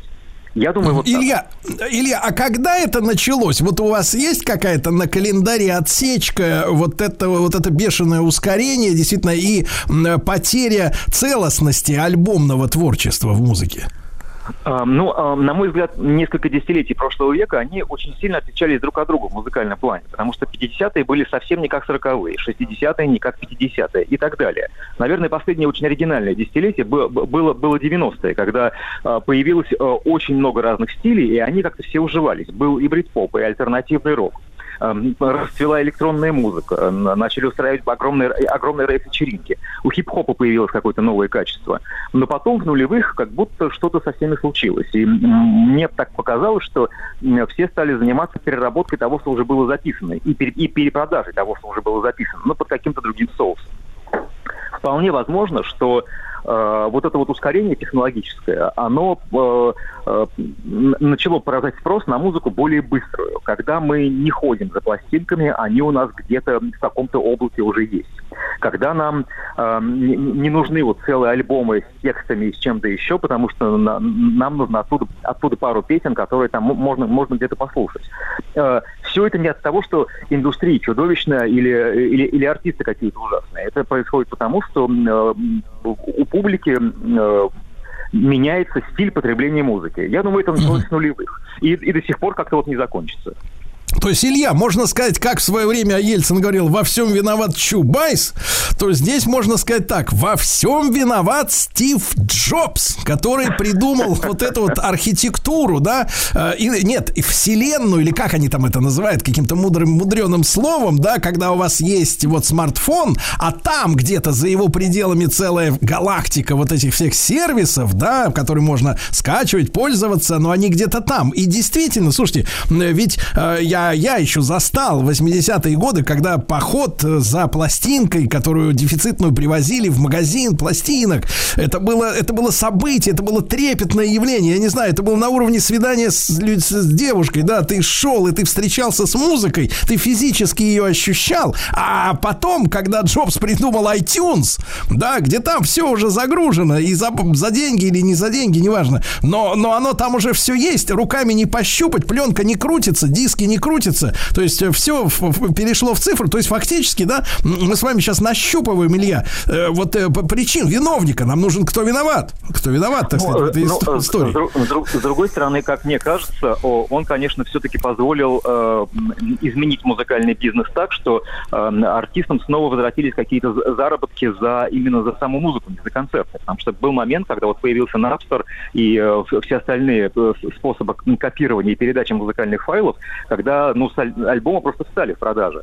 А iTunes и, и стриминги, они, в общем, вернули некоторые деньги музыкальной индустрии, которые, ну, которые, ну, наверное, тоже приводят к чему-то полезному, к, там, к крутому продакшену, к крутым концертам, турам и всему остальному. Но, к сожалению, это, это изменило то, как мы музыку слушаем. Э, я, сейчас, конечно, ну, радует то, что единственный растущий, наверное, рынок сейчас физических носителей – это винил. Это говорит о том, что люди еще не забыли, как пластинка ставится под иголку, как она звучит, и как, собственно, вы, вы, воспринимаете то, что на ней записано, не, не прерываясь там, э, там на что-то другое. Но это деликатесы. Э, то, что они не исчезают, это очень хорошо. Но то, что они для небольшого количества людей, конечно, расстраивает.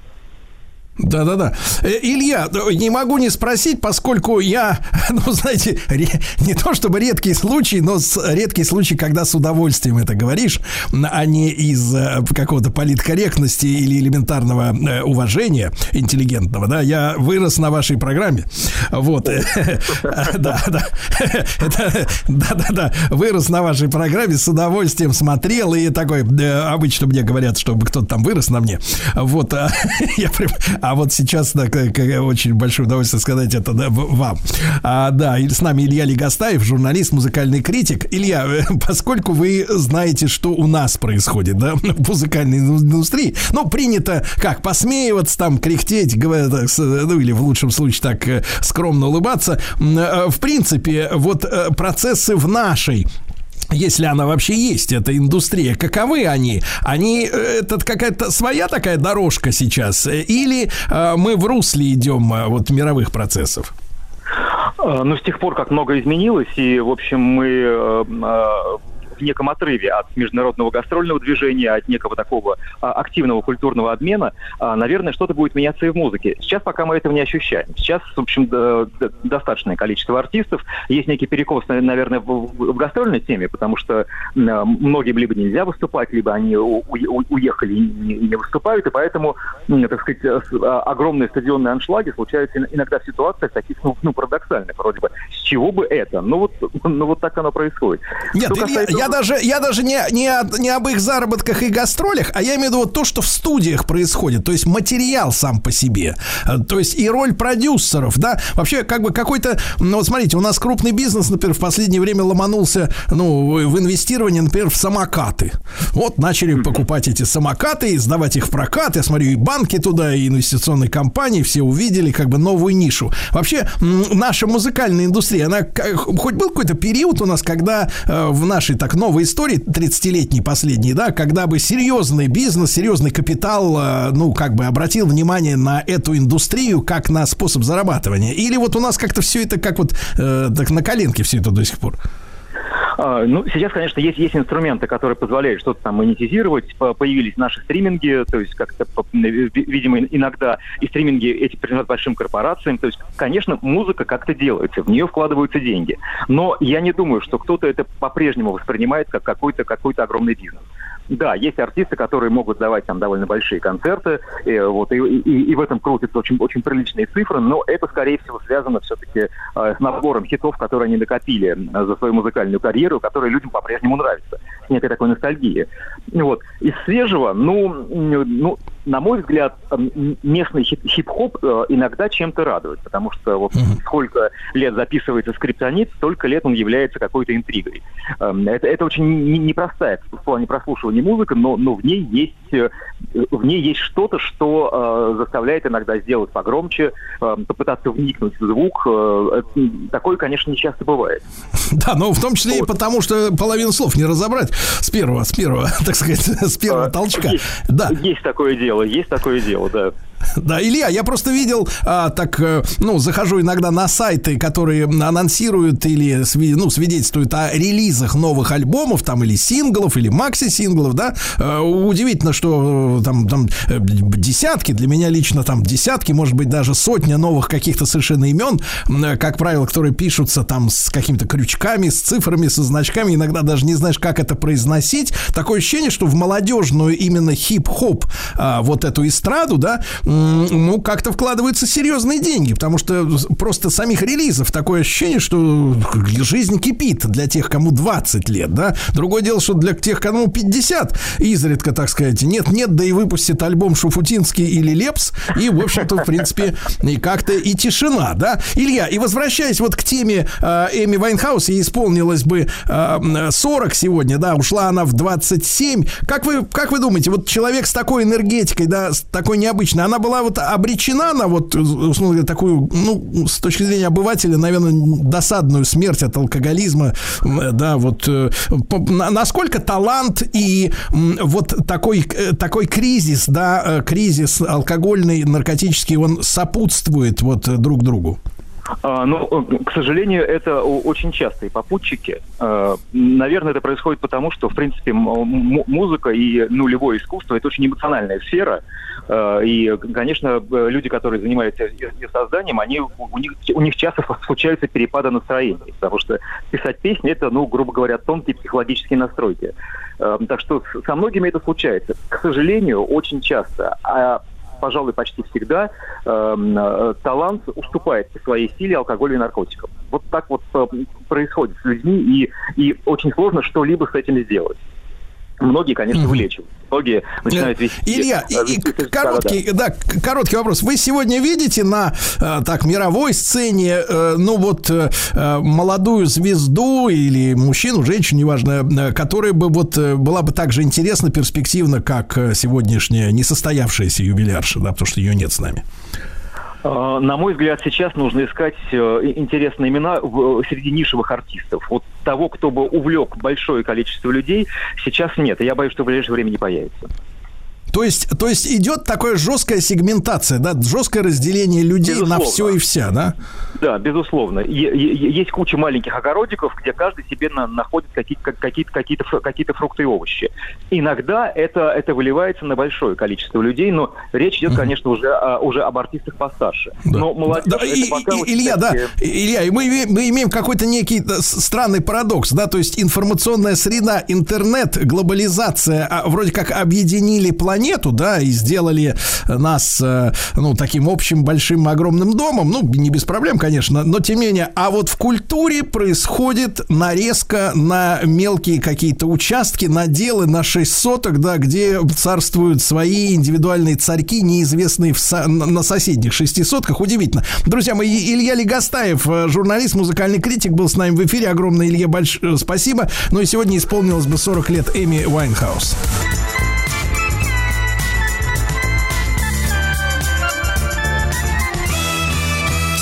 Стилавин и его друзья.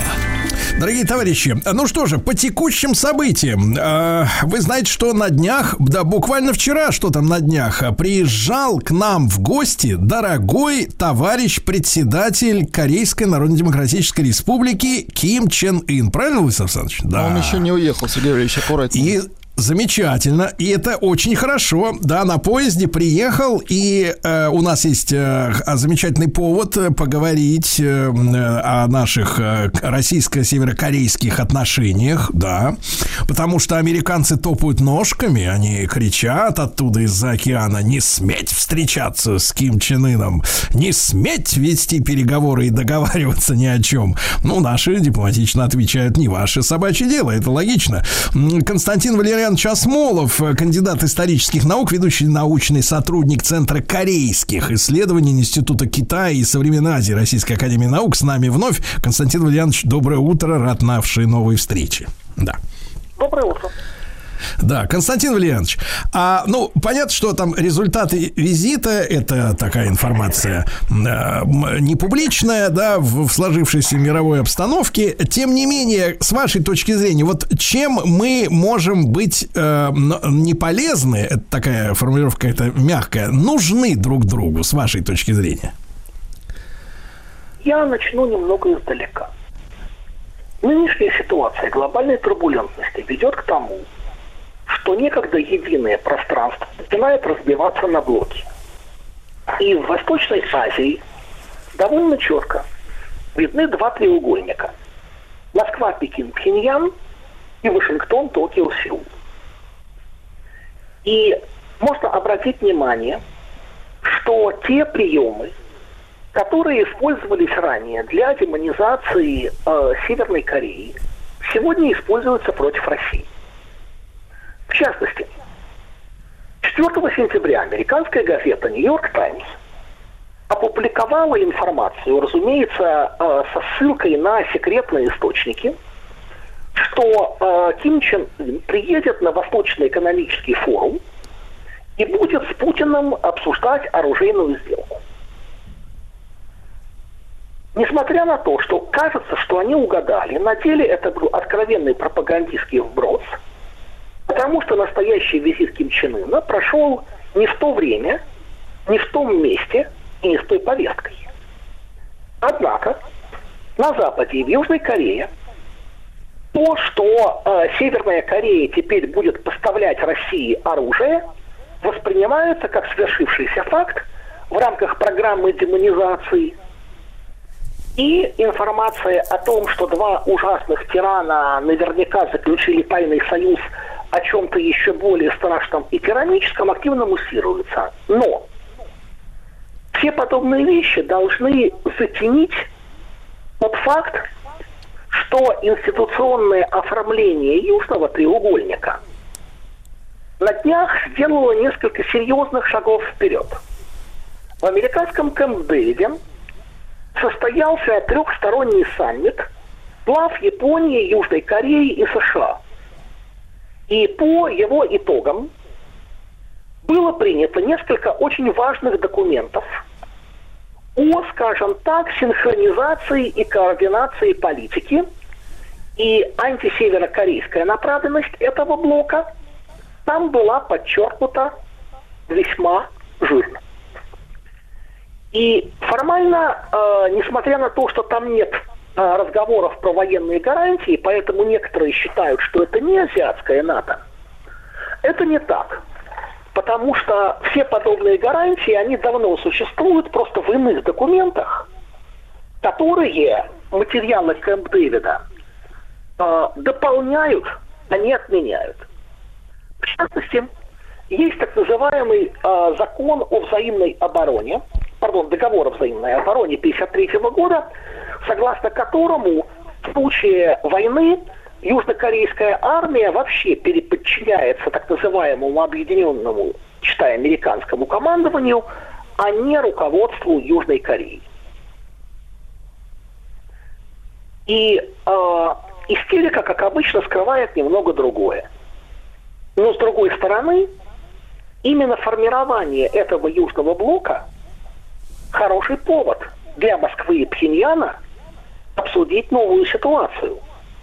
Потому что стоит помнить, что какие-то второстепенные вопросы вполне могут обсуждаться на уровне министров или даже замминистра. А первые лица говорят о чем-то более важном – А, Константин Валерьянович, а вот этот блок, э, то есть Вашингтон, Токио и Сеул, то есть Южная Корея, Япония, Соединенные Штаты. А вот Япония и Южная Корея в данном случае это просто престижные к американским э, интересам? Э, или в этом блоке у них есть какие-то свои личные цели, э, несмотря на что? Понимаете, классические марионетки – которые полностью жертвуют национальными интересами ради сюзерена, на самом деле встречаются крайне редко. И у Японии есть своя игра, и у Южной Кореи есть своя игра, потому что можно, например, обратить внимание на интересную деталь. Президент Южной Кореи, конечно, солидаризируется с Соединенными Штатами в антисеверокорейской повестке, но при этом администрация РК так и не приняла решение поставлять на Украину оружие и боеприпасы. Несмотря на то, что его об этом прямым текстом просили и генсек НАТО, и президент Зеленский, Юн Сакьоли специально свозили на Украину, показали ему Бучу и Ирпень. Но все равно пока позиция Сеула не изменилась. И один из моментов информационной кампании – это тоже попытка подтолкнуть Сеул к этому опасному шагу, заявляя, что вот у нас уже есть почти доказательства того, что Север поставляет оружие России, почему бы и вам не начать поставлять оружие на Украину? Но доказательств поставок оружия как не было, так и нет. Потому что можно вспомнить, как э, Северную Корею постоянно обвиняли в поставках оружия то российской армии, то ЧВК, при этом игнорировали вопрос, а как именно это, собственно, может происходить. Ведь между э, Россией и Северной Кореей есть только один железнодорожный мост, нет даже э, дорожного сообщения. А э, все, что предъявлялось в качестве аргументов, действительно выглядело как вот фотография вагона, а в нем, мамой клянусь, снаряды и ракеты.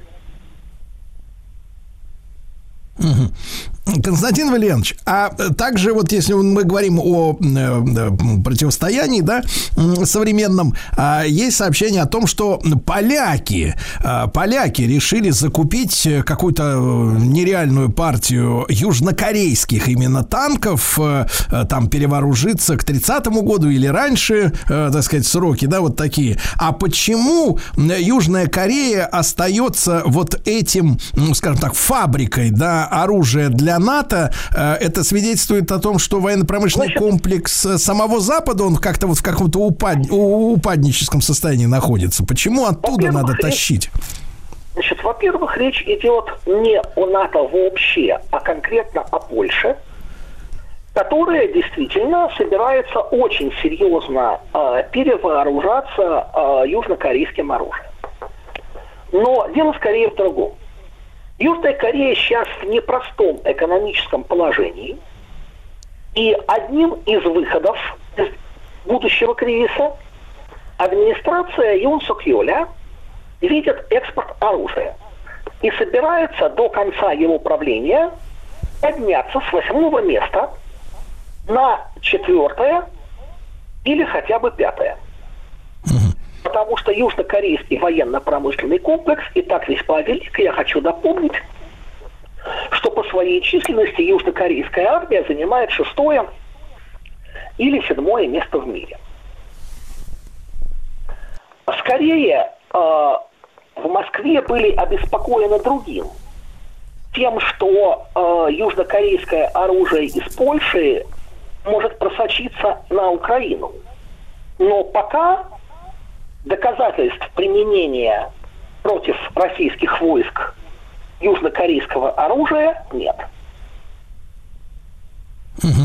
А, Константин Валерьянович, и возвращаясь вот к этим треугольникам, а, Москва, Пекин, э, да, да, соответственно, столица Северной Кореи, да, а э, в- в- в- что, вот какая задача перед нашим вот этим треугольником стоит на ближайшее время, как вы это видите? Ну, как минимум, думать, как сдерживать действия противников. И э, здесь можно обратить внимание на целый ряд очень важных вещей, э, как связанных с итогами саммита, так и более ранних. Я напомню, что Северная Корея находится под очень тяжелыми санкциями Совета Безопасности Организации Объединенных Наций, и Россия в свое время в 2017 году голосовала за них. Поэтому многие виды экономического сотрудничества упираются в эти санкции.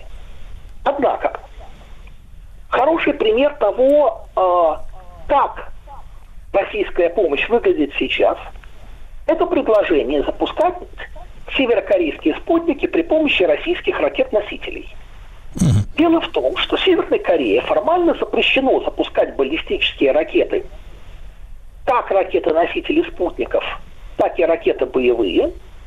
И э, любые пуски подобного рода были поводом для обсуждения э, в Совбезе и новых санкционных резолюций.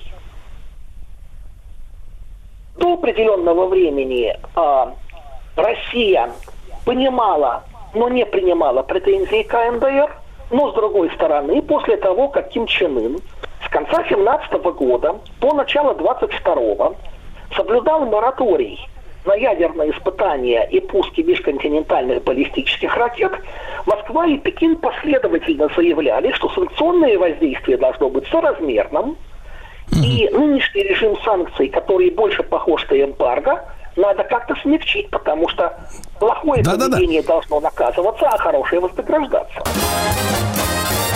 Сергей Стилавин и его друзья. Итак, дорогие друзья, в Россию проходит э, визит товарища председателя КНДР Ким Чен Ына. Вот, и э, в этой связи мы обсуждаем э, противоборство двух треугольников, э, то есть Япония, Южная Корея, Америка и, соответственно, Россия, Китай и Северная Корея. Э, С нами Константин Валерьянович Осмолов, кандидат исторических наук, ведущий научный сотрудник Центра корейских исследований Института Китая и Современной Азии Российской Академии Наук. А мы можем предложить, и, наверное, предложили Северной Корее помочь в запуске спутников, да, при помощи наших ракет. Константин Валерьянович, а еще вот что интересного э, в, в последний там год-два э, наметилось в плане сотрудничества наших стран, с вашей точки зрения? Так вот, э, во-первых, очень важное событие произошло в мае прошлого года, когда Россия и Китай наложили вето на очередную санкционную резолюцию. Мотивируя это, во-первых, тем, что санкции не дали никакого эффекта. Северокорейская ракетно-ядерная программа продолжает развиваться, а санкции бьют скорее по рядовым гражданам. Кроме того, э, американо-южнокорейские э, совместные учения вносят лепту в региональную напряженность и меньше.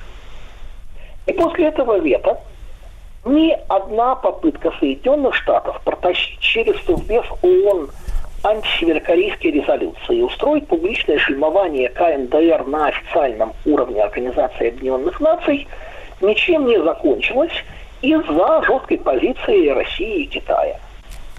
Будь то попытки разговаривать о ракетно-ядерной программе, будь то попытки публично обсуждать проблему прав человека, э, на самом деле обсуждать которые Совет Безопасности он не правомочен.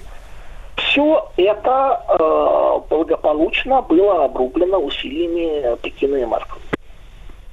Кроме того, есть надежда на то, что поскольку Северная Корея начинает открываться после трех лет тяжелых противоэпидемических мер, увеличатся и потоки гуманитарной помощи, и э, культурный и научный обмен.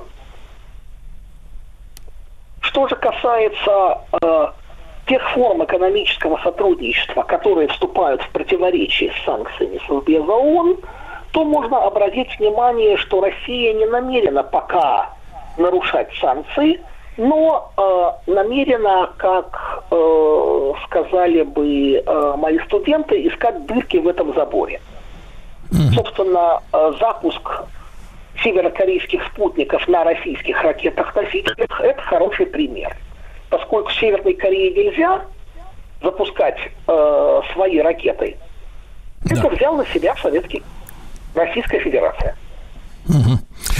Константин Валерьянович, и вопрос такой бытовой, человеческий. А, понятно, что а, там 99% новостей о Северной Корее фабрикуется, так сказать, Южной Кореей, да, там эти все страшилки про пулеметы, про каких-то зверей, про репрессии и прочее, прочее. Ну, вот мы как бы привыкли уже, да, к этим фантазиям. Вот. А на самом деле из-за санкций и вот э, остальных проблем насколько непросто живется северокорейскому населению сегодня, да? Или, или, или насколько с честью они выходят из этих трудностей? Какое у вас впечатление? Я последний раз был в Северной Корее в 17 году накануне Олимпийского потепления и до того, как к санкционному давлению добавилась самоизоляция на почве ковида. Поэтому мне сложно представить себе, как реально выглядит ситуация. Но судя по тем отрывкам, которые сообщают независимые исследователи, а также российские или китайские дипломаты, жизнь непроста, но да, из нее выходит с честью. Константин Валерьянович, и э, насколько вот я вижу, последний тогда вопрос на сегодня, э, вижу, что э, из Вашингтона окрикивают, да, и, э, так сказать, э, всячески давят э, дипломатически и, и приказывают не, э, так сказать, не вести переговоры, насколько действительно э, Штаты встревожены э, тем контактом, да, который вот э, в эти дни происходит между нашим лидером и северокорейским? Я э, еще раз повторюсь. Я не вижу приказов, я вижу скорее истерику, которая используется для двух вещей. Во-первых, для дополнительной демонизации Москвы и Пхеньяна, а во-вторых, в качестве оправдания соответствующей активности Южного треугольника. Потому что э, гипотетический союз Пхеньяна и Москвы используется как оправдание реального союза и реальных действий Вашингтона, Сеула и Токио. Угу. Константин Валерьянович, и тогда еще один вопрос короткий. А в, в какой временной перспективе вот э, как бы противостояние этих трех блоков может быть обострено? От чего зависит, э, так сказать, обострение какого-то вот э, соперничества уже в открытой фазе? Факторов здесь довольно много потому что рубежным годом является 2027 и потому что это конец президентских полномочий э, Юн Сок Юля, президента Южной Кореи, И потому что к этому времени э, заканчивается программа перевооружения э, Народно-освободительной армии Китая. Но хочется надеяться, что во многом отчасти из-за этого уровня напряженности, гонки вооружений вокруг полуострова, ситуация там будет напоминать э, ситуацию холодной войны, когда стороны будут обмениваться воинственными заявлениями и демонстрациями силы, но грань никто Но не будет. перейдет, потому что прагматикам и в Пхеньяне, и в Сеуле понятно, что военный Да-да-да. конфликт сразу превращается Не в нужно, ядерный. да. А, Дорогие друзья, э, Константин Валерьянович Осмолов, кандидат исторических наук, итак, 27 год, мы услышали цифру. Сергей Стилавин и его друзья.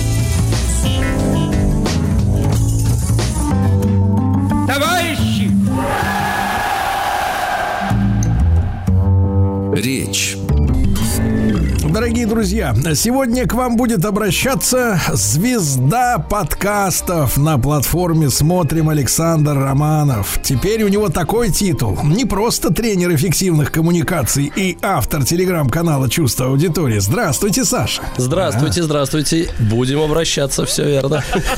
Вы чувствуете, как слава подступает к горлу? А, посмотрим сейчас, хватило бы на 50 минут. Да, значит, э, ну мы исследуем речи известных или неизвестных, да, у сегодня да, политиков, выдающихся деятелей. Кто сегодня наш герой? А, наш герой сегодня Семен Константинович Тимошенко, и, наверное, нельзя сказать, что это имя а, сразу как-то вот рисуется в виде образа а, в нашем сознании. Да, мы знаем, что это что-то про войну, какой-то там маршал. А вот у Семена Константиновича была одна речь очень а, важная а, и очень, ам, очень значительная. И а, речь эта произошла буквально за полтора месяца до начала Великой Отечественной войны. И казалось бы, вроде бы, что она могла изменить и что она могла сделать, но нам сегодня предстоит с вами прикоснуться к очень а, интересным подробностям вот того мая 1941 года и чуть подробнее узнать о Семене Константиновиче и поподробнее узнать о тайных подковерных даже не играх, а сражениях, которые происходили в этот период между Советским Союзом, фашистской Германией. В общем, обо всем об этом поговорим, но сейчас давайте окунемся в 1 мая 1941 года, Красная площадь, парад, а парады проводились два раза в год, 7 ноября и 1 мая. Это, кстати, любопытно, я поймал себя на мысли, что ты думаешь, блин, зачем они 1 мая парад проводили? Ведь 9 же будет через неделю. Но понятно, что 9 ты еще никакого не было. Это же еще 41 год, да. Так вот, было два парада. 1 мая и 7 ноября. И э, вот как описывает газета «Правда» то, что происходило вокруг. Полдень. Солнце ослепительно сверкает на рубиновых звездах. Золоченые стрелки часов Спасской башни приближаются к цифре 12. Взоры всех обращены к мавзолею. На трибуну поднимаются товарищи, завтра дальше 9 или 10 фамилий, с исключительным подъемом встретили присутствующие на площади появления руководителей партии и правительства во главе с товарищем Сталиным. Nесколько минут длится восторженная овация. И в какой-то момент этого парада Семен Константинович Тимошенко произносит речь. Послушаем ее. Товарищи, в этом году трудящиеся нашей страны и всего мира встречают 1 мая в исключительно сложной международной обстановке.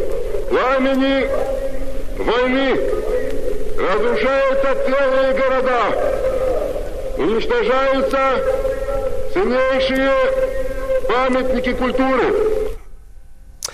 Вы слышите, о чем говорит Тимошенко? Казалось бы, у нас-то до войны еще полтора месяца, но война идет. И сказать, что это какое-то яркое, торжественное и праздничное поздравление нельзя. Здесь слышится тревога, здесь слышится опасность. И знаете, вот об этом параде мы, мы в, в этом эфире вспоминали парад 7 ноября 1941 года, тот, который под грифом невероятной секретности проводился и был очень сильнее, сильным ударом для фашистской Германии. Но вот с этим парадом тоже очень многое, многое связано связано, и он тоже очень важен. Есть один документ, который каким-то случайным образом обнаружился э, в фонде телекомпании, государственной телекомпании «Вятка» в Кирове. Это подробный сценарий радиопередачи, посвященный этому параду. У нас сегодня с вами парад сколько длится? Ну, может быть, час, да, там, ну, что-то в районе часа.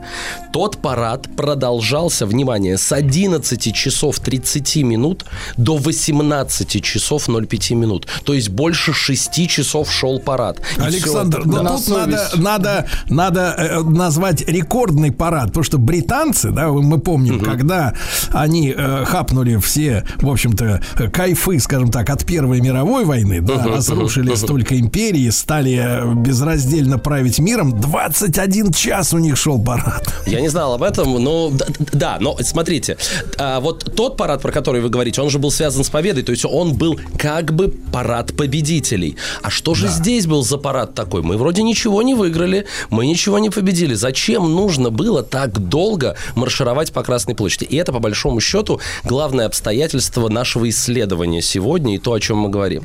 А, в течение радиопередачи, радиоэфира, который шел на всю страну, и это тоже удивительно, 40-й год, технически нельзя сказать, что э, мы очень э, сильно оборудованы, и позволить себе шестичасовую прямую трансляцию с включениями, с репортажами, с еще с чем-то невозможно. То здесь именно такая радиотрансляция устраивается. Ведущими в этой радиотрансляции выступают Лев Кассиль, Асеев, Всеволод Вишневский. Они ведут прямые репортажи, ведут прямой репортаж с первого мирного парада в Риге, ведут прямое включение с севера из Архангельска, рассказывают о том, как э, дойры и доярки в глухих колхозах, значит, встречают первомайский праздник, читают стихи и поют песни. Вот, например, ну, про Сталина понятно, но и про Тимошенко тоже читали стихи. Вот, например, такое. Маршал Тимошенко, наш нарком любимый, смелых и умелых, готовил он бойцов, пусть коварный в юге, пусть суровый зимы, закаленный воин к трудностям готов. С нами Тимошенко, боевой наш маршал, подвиги былые в сердцах живут всегда, мы по-богатырски развернемся маршем, дрогнет от удара вражая орда. Вообще, а, невероятно, то есть это можно сказать, это как бы такой новогодний марафон, там есть все, это прям по-настоящему невероятное действие. В параде принимают участие моряки, стрелковые части, учащиеся военных учебных заведений, партизан, участники партизанских отрядов, конница, танки. И вот теперь я хочу вас спросить, а как вы думаете, зачем все это? Почему Ну, нужно было все это вот так вот демонстрировать и так много? На поверхности, Александр, Да, чтобы ну. показать фашистской гадине не лезь. Вы абсолютно правы. Но показать фашистской гадине не с помощью радиотрансляции, а показать наглядно, потому что представители фашистского руководства в этот момент находятся на параде Красного Мая. И я когда изучал эту тему, это невероятно. Интересно. Да-да-да, есть хроникальные кадры. Там э, 9, по-моему, или 10 представителей э, м, э, немецкого руководства. Среди них Крепс. Это такой э, заместитель, э, можно сказать, э, ну, штурмбарнфюрер, да? Ну, вообще, давайте я просто перечислю, кто... м, э, э, я перечислю, кто был на этом параде. Значит, был Ганс Крепс, э, его заместитель Эрнст Кёстринг, э, был э, Герхард Кегель, э, также были, также были вот штурмбарнфюрер, вот тот, которого Табаков играл в 17 мгновениях весны, Борман. А, нет, не Борман, Шелленберг. Был Шелленберг, тот, которого играл э, Табаков. Был Шуленбург, это посол.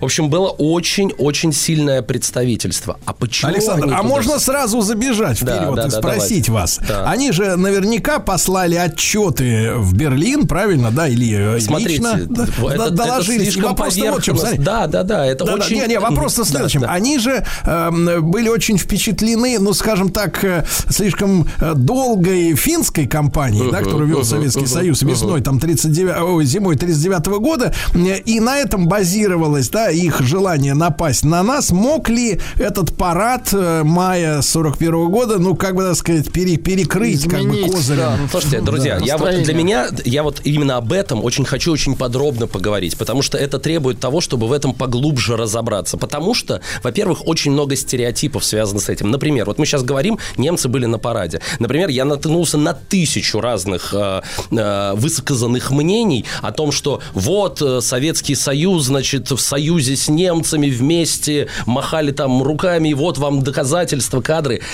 Это это был парад, на котором они стояли вместе, но это была война, которая уже началась. Потому что эти были призваны, призв- приглашены туда, конечно, для того, чтобы смотреть на образцы техники, которые покатятся по Красной площади, для того, чтобы... То есть они были шпионы? Это абсолютно была шпионская операция. Но и с нашей стороны это была Контршпионская. контршпионская операция. Вы абсолютно правы. И вот давайте чуть-чуть поподробнее с этим э, разберемся. Значит, во-первых, э, чуть-чуть поговорим об обстановке, которая, э, которая была. Вот есть воспоминания одного э, младшего офицера, уже потом, через 20-30 лет, он написал об этом параде. Вот вы знаете, что он вспоминает? Он вспоминает, что за несколько дней к ним приехал лично Буденный и смотрел, как они будут маршировать. И вы знаете, какая цитата есть по этому поводу? Вот он вспоминает. Значит, вот что говорит Крымов. Он говорит, что Буденный сказал им, это шествие должно произвести психологическое воздействие на вероятного противника и на демонстрацию москвичам и гостям столицы военной мощи Красной Армии в то время очень любимый народу. Значит, э, очень важно, очень важно было, и прям Буденный прямым текстом это говорит, вы должны понять, от того, как вы пройдете и от того, как, эм, как вы себя покажете, зависит, насколько мы сможем отсрочить войну. То есть от того, что Ну, они понимание, покажут, да. было понимание, было понятно, насколько они смогут оттянуть чуть-чуть время. При всем при этом, любопытно, за э, буквально там 10 дней до этого или 5 дней Сталин выступает перед студентами одного из военных училищ и произносит перед ними такие слова и говорит, друзья... Курсанты. Ну, курсанты, да. А, и говорит о том, что, ну, обращаясь к ним, он говорит, «Хва- время прошло, мы жили мирно, мы наращивали мускулы и намекает на то, что приходит время повоевать. Приходит время, когда мы должны будем стать на защиту нашей Родины. Понимание того, что война будет, было у всех абсолютно тотально. Но важно... А как вам думаете, э, кстати, Да-да, Александр, да. маленькая ремарка, когда мы поняли, что война неизбежна, по-моему, в 31 году, да, уже э, звучали-то эти прогнозы, Я что у думаю, нас ну, 10 ну, лет на ну, перевооружение. ну, знаете, это как, э, ну, как, как говорить, как, когда, там можно сказать, когда Первая мировая закончилась, стало понятно, что будет Вторая. Ну, то есть, потому что огромное количество нерешенных проблем было. Но, конечно, понимание вот такое осознанное ощущение пришло в, в начале 30-х, а для всех, для всех, для всего народа, по большому счету, для каждого жителя этой страны, это, наверное, пришло где-то в конце 40-го и в 41-м. Еще были надежды, может, ну, понятно, что у руководства никаких надежд не было, и было понятно, что воевать придется. Но вот здесь дальше начинается очень интересная штука, и вот о ней нам с вами предстоит поговорить. А, Значит, эм, вот, я хотел рассказать. 5 мая Сталин выступает перед выпускниками военных академий. Вот что он им говорит. Мы до поры до времени проводили линию на оборону, до, на оборону до тех пор, пока не перевооружили нашу армию, не снабдили армию современными средствами борьбы, а теперь, когда мы нашу армию реконструировали, насытили техникой для современного боя, когда мы стали сильны, теперь надо перейти от обороны к наступлению, говорит Сталин. И здесь еще одна невероятная подробность. Через несколько дней маршал Тимошенко, а в это время маршалом, министром обороны, по большому счету, так проще говоря, был Тимошенко, именно речь которого мы сегодня слушаем, вместе с Жуковым приносит к Сталину доклад, который называется «План стратегического развертывания вооруженных сил Советского Союза на случай войны с Германиями, с Германией». И там одним из пунктов прописан возможный упреждающий удар. И что говорит Сталин на это? И вот здесь загадка историческая. Сталин говорит, вы что, с ума сошли? Вы что, хотите немцев спровоцировать? Тимошенко с Жуковым стоят как просто разде... как, ну, как об- обруганные мальчики и говорят, погодите, Иосиф Виссарионович, вы же сказали вот 5 мая перед курсантами, мы же на это ориентировались. Он говорит, я сказал, чтобы вселить надежду. Ну, это Жуков потом через 20 лет вспоминал. Чтобы вселить в них надежду. Но ни о какой войне с нашей стороны речи быть не может, Сталин говорит. Мы их провоцировать не будем. Потому что, помните, да, Александр, в 90-е годы всплыл такой резун, который Суворовым назвался, и начал вот на основании, Слушайте, видимо, ну, этого плана распространять историю о том, что мы Да, хотели понятно, сами да, да, напасть да, на да, немцев. да. Ну, в общем, Суворов, э, я вообще в историческом контексте не думаю, что нам серьезно нужно это смотреть и обсуждать. Но действительно, ну, то есть, тут есть история какая? История в том, было понимание, что будет война? Да, было. Нам нужно было время, нам нужно было его, его оттянуть. И вот здесь, смотрите, какая штука. Роль личности в истории. Это, по большому счету, была в том числе и война между Сталиным и Гитлером. Война двух, э, двух огромных руководителей, двух огромных начальников, двух огромных э, хозяев стран, которые между собой еще очень тянули. Вот вы спрашиваете меня, произвело ли впечатление на немцев то, что они На увидели на параде? Вот давайте, значит, давайте послушаем небольшой отрывочек еще, и потом, э, потом к этому вернемся. Правительство Советского Союза твердо и последовательно осуществляет мудрую внешнюю политику. Политику мира между народами и обеспечения безопасности нашей Родины. Однако большевистская партия, советское правительство и весь наш народ ясно учитывают, что наша страна находится в капиталистическом окружении. Интересно, да? Вот с одной стороны, понятно, что эта речь э, демонстрирует всем, э, всем слушателям, немцам, которые на параде, э, всему, всем жителям Советского Союза, что, ребята, время напряженное, опасность невероятная, необычайная. И как бы хочется спросить, но ничего себе вот так стоять рядом и говорить, что мы готовы к вам в войне. Но тут все крутится вокруг империалистического мира, капиталистического, хотя понятно, откуда исходит главная угроза, понятно, а, откуда, откуда эта угроза сочится. Значит, что происходит? Немцы стоят, смотрят на парад, Парад идет 6 часов. Они Ездят стоя, эти- что ли, 6 часов Ну, стояли? я думаю, что дали им Ну, там... кому-то э, стульчики где присядать. поставили, Ну, да. конечно, конечно. Я думаю, что, Ну, наверное... танков много я, будет, вы честно говоря, думаю, что, может быть, с мавзолея там они, может, и отходили. И как, то есть это, в принципе... В буфет. Да, да, да. Там есть фотографии этого парада. Там, знаете, э, можно сказать, что там довольно, ну, не так жестко посадочная зона организована, когда все в охране. Там как-то можно мигрировать, ходить. То есть это все такое немножко чуть-чуть, чуть-чуть посвободнее, То что ли. Хотя странно это себе, да, стульчик там уже? Я нет, нет, нет, ни в коем случае, вы что. А, так вот, а, у нас был наш разведчик в немецком посольстве, такой Герхард Кегель, который потом оставил воспоминания. И вот закончился парад, и они а, встречаются на приеме. И он спрашивает у Крепса, который, собственно, главный лидер, ну что вы скажете? Мол, Ну чё? как? Ну как вам? Да. Вы видели это? Вы видели эти дальнобойные орудия? Вы видели эти, значит, э, тяжелую технику проходящую? Крепс просто краснеет, приходит в состояние злости и говорит ему, вы все здесь слишком верите советской пропаганде. Считая нас, немцев, дураками, Кремль хочет заставить поверить, что участвовавшая в параде дивизия действительно оснащена оружием, которое сегодня провезли по Красной площади? Если речь идет о тех трех показных на пар- показанных на параде длинноствольных орудиях, то они вообще изготовлены на Ползенском заводе «Шкода». И мы точно знаем, что во всем Советском Союзе имеются всего лишь три таких орудия. Это значит, что современная техника, которую мы видели на параде, собрана со всего Союза, чтобы произвести впечатление на иностранцев, которых здесь считают дураками. То есть он, ви- все видели, но он говорит, вы что, это же клоунада, это потемкинские деревни, ничего этого нет. А вот теперь вы просто сейчас, я не знаю, если, ну, вы будете очень удивлены. А знаете, Я почему? сижу, я почему- сижу, держусь. Да. Сижу. Почему, почему он так, а, так себя вел? Потому что, с одной стороны, для него очевидно было, что в Советском Союзе с техникой все нормально, и они неплохо оснащены. Но он не мог сказать об этом Гитлеру. А сказать об этом Гитлеру он не мог. Почему? Потому что Гитлер, как Сталин на Жукова с Тимошенко, криком кричал на каждого генерала, кто говорил хоть слово про возможную мощь Советского Союза. А знаете почему?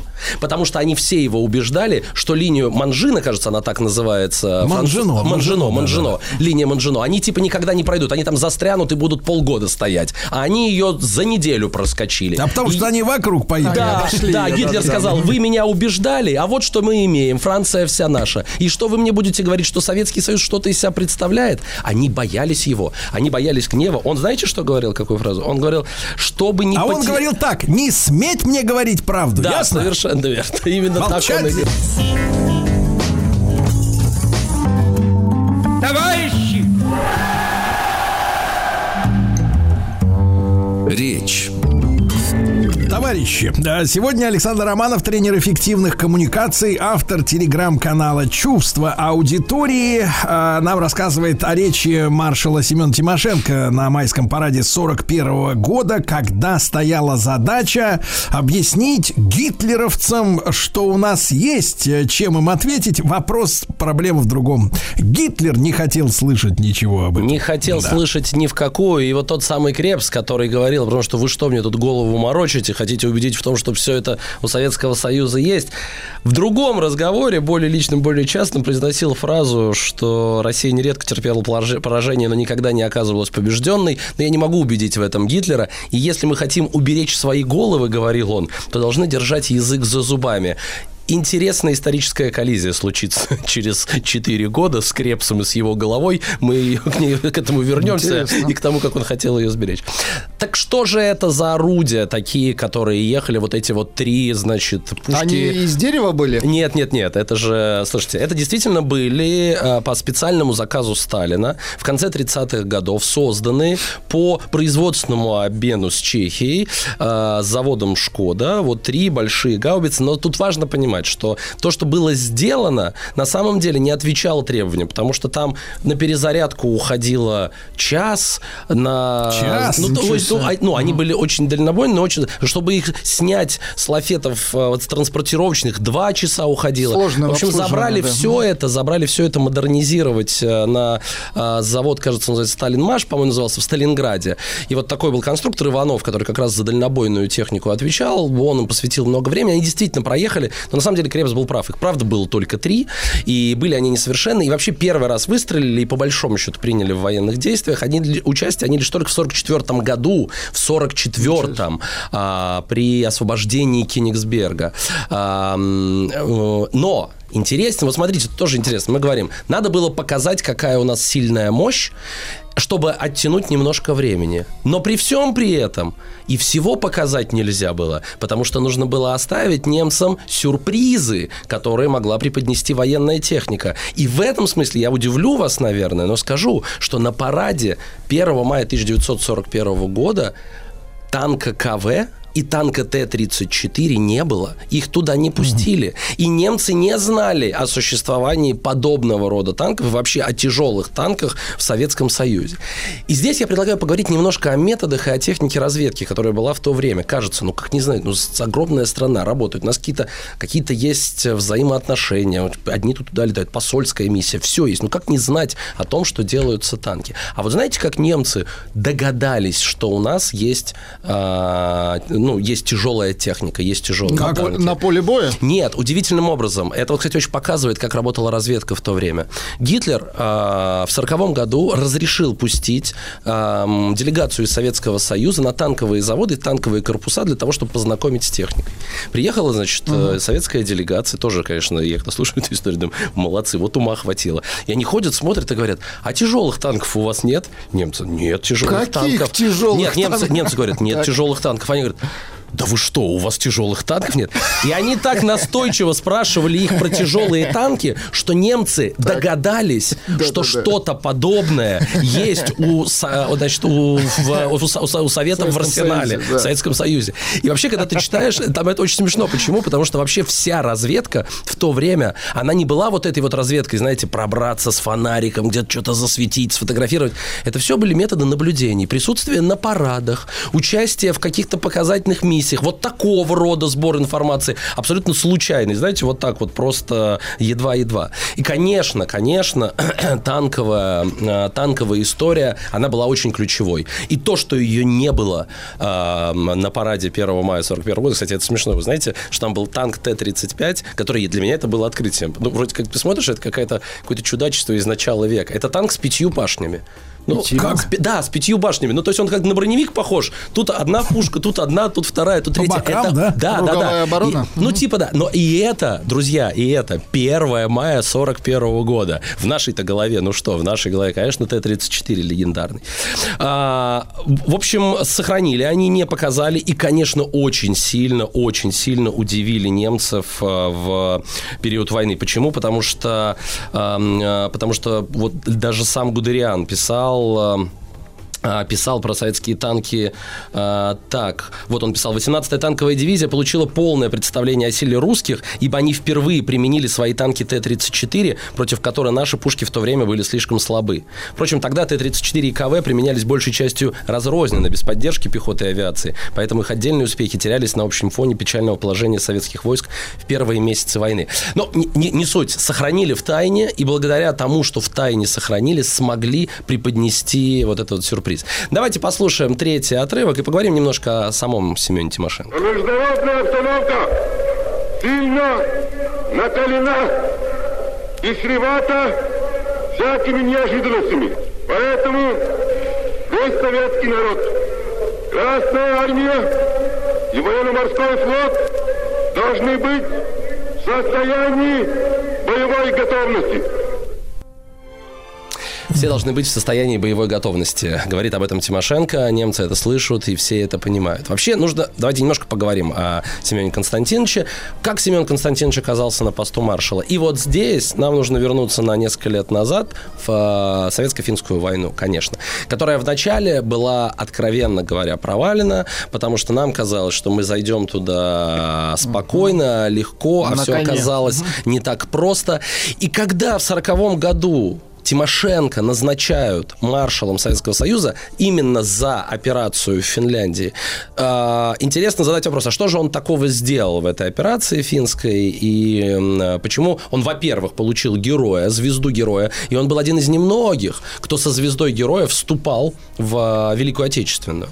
А, В критический момент пришел Тимошенко, хотя, конечно, можно сказать, тут есть такое мнение, что прорыв линии Маннергейма, который осуществил Тимошенко, был подготовлен а, теми вот огромным количеством жизни, огромным количеством солдат, которые легли на поле боя. Но что сделал самое главное Тимошенко? Когда Сталин спросил его, было совещание, кто готов сменить Климента Ворошилова на посту а, Министерства обороны, Тимошенко встал и сказал, если будут выполнены некоторые из моих условий, то я готов занять этот пост. И какими были его условия? Его условия были, он а, предоставил список из 300 генералов и офицерского состава, которые к этому моменту были арестованы. Он лично писал и искал а, фамилии, эм, а, фамилии э, с генералов, которых знал лично для того, чтобы их освободить. Там была, знаете, там есть деталь такое, есть одно письмо, в котором написано, если я еще успею, если приговор еще не приведен в исполнение. Из 300 250 человек возвращают. И все это имена, которые потом действительно проявят себя на поле боя так, как не проявит никто. И он это сделал. Это, конечно, была его величайшая заслуга. Плюс он н- начинает невероятно... Почему это время еще так было важно? Почему так важно было выиграть хоть немного времени на этом параде? Потому что шло, год шло переоборудование армии. Финская война показала, что у нас, ну, реально в буденовках холодных люди, помните эту историю про ушанки, которые стали внедряться именно с приходом Тимошенко. Уже за то, что он согрел головы солдатам и хоть немного их обогрел и сделал так, чтобы он был теплее чуть-чуть, ему а, аплодировали его очень любили в армии. Но, а, и, конечно, когда начиналась Великая Отечественная война, он был на коне, и он был э, лучшим маршалом, лучшим военачальником. Но Тут дальше мнения расходятся. Кто-то говорит, что именно благодаря Тимошенко удалось, ну, то есть, как бы мы не проиграли, и потери были не такими катастрофическими в самом начале войны. А кто-то говорит, что именно ошибки Тимошенко а, привели к тому, что мы так а, сильно сдвинулись. Ему в заслугу можно поставить операцию под Смоленском, когда он действительно сдержал и задержал немцев перед движением на Москву. Но, конечно, ему нельзя поставить в плюс а, операцию в Киеве и операцию в Харькове. Кстати, интересная деталь. 1 мая 1941 года подобный московскому параду проходит в Киеве. И хроника существует, есть хроника. И его друг, генерал эм, Криво, Крив- как-то Кривонос, кажется, я точно могу ошибиться в фамилии, произносит речь на этом параде. И там тоже представители э, э, германских, э, ге- германских армий. И он произносит этот текст, а потом они встречаются при обороне Киева, и вот этот киевский, глава Киевского военного округа погибает. Это, конечно, ну, такая история. Ну, Тимошенко, мы знаем, долго не пробовал. Э, Его сменил лично Сталин на посту главнокомандующего. И потом э, много, э, много поражений на полях Великой Отечественной войны ему суждено было пережить. Ну, из-за этого, конечно, свою вторую медаль, свою вторую медаль героя он получил только лишь в далеком 70-м году. Ну, еще одно было обстоятельство бытовое. Его дочь, как мы знаем, была супругой Василия Сталина, и это накладывало отпечаток. В случае с Иосифом Виссарионовичем такие вещи не очень играли, не то чтобы не помогали, а скорее даже мешали а, личным взаимоотношениям. Ну, давайте а, дадим а, как бы волю своей фантазии. Тимошенко произносит, а, произносит слова, заканчивается парад, парад заканчивается. В, сре- э, Тут очень важно сказать, что было дальше в Москве. Вечером 1 мая на столице а, выходят празднично одетые граждане, в воздухе разливается музыка. Интересно, есть даже подробность, какие популярные мелодии были в тот момент. Ну, Во-первых, была невероятно популярна Рио Рита, а, танго «Брызги шампанского и жемчуг», а, и еще очень модной мелодией была «Кукарача». Вот тогда вот это все звучало 1 мая вечером, пока все шифрограммы передавались из одного места в другое. И вот это вот очень интересно, потому что вот текст телеграммы посла немецкого, которая была передана 2 мая, на следующий день после пара- парада. Слухи о германо-русском военном столкновении. Секретно. Я и высшие чиновники моего посольства постоянно боремся со слухами о неминуемом немецко-русском военном конфликте, так как ясно, что эти слухи создают препятствия для продолжающегося мирного развития германо-советских отношений. Пожалуйста, имейте в виду, что попытки опровергнуть эти слухи здесь, в Москве, остаются неэффективными по неволе, если эти слухи беспристрастно поступают сюда из Германии, и если каждый прибывающий в Москву или проезжающий через Москву не только привозит эти слухи, но может даже подтвердить их ссылкой на факты. То есть посол пишет в Германию и говорит, ребят, сделайте что-нибудь, жить невозможно, все только и говорят о том, что будет. А то, что вы опровергаете, или ваш Крепс, который приехал и опровергает, это все э, смех на палке, потому что ну никто этому не верит. Все знали и все понимали. А 1 мая 1941 года совершенно секретно агент, советский агент из Германии передает информацию с совещания и говорит, что на совещании обсуждалось вопрос хлебных запасов Германии. Хлебные запасы Германии к осени будут исчерпаны, передавал агент. Новый урожай не сможет обеспечить потребление 1942 года, поэтому разрабатываются планы предстоящей операции против Советского Союза с целью отторжения Украины. На самом деле хлебная проблема была на виду, с ней глупо было спорить, но советским властям тоже через каналы вбросилась дезинформация, когда говорилось, что советским, э, Советскому Союзу будет предложен нейтралитет.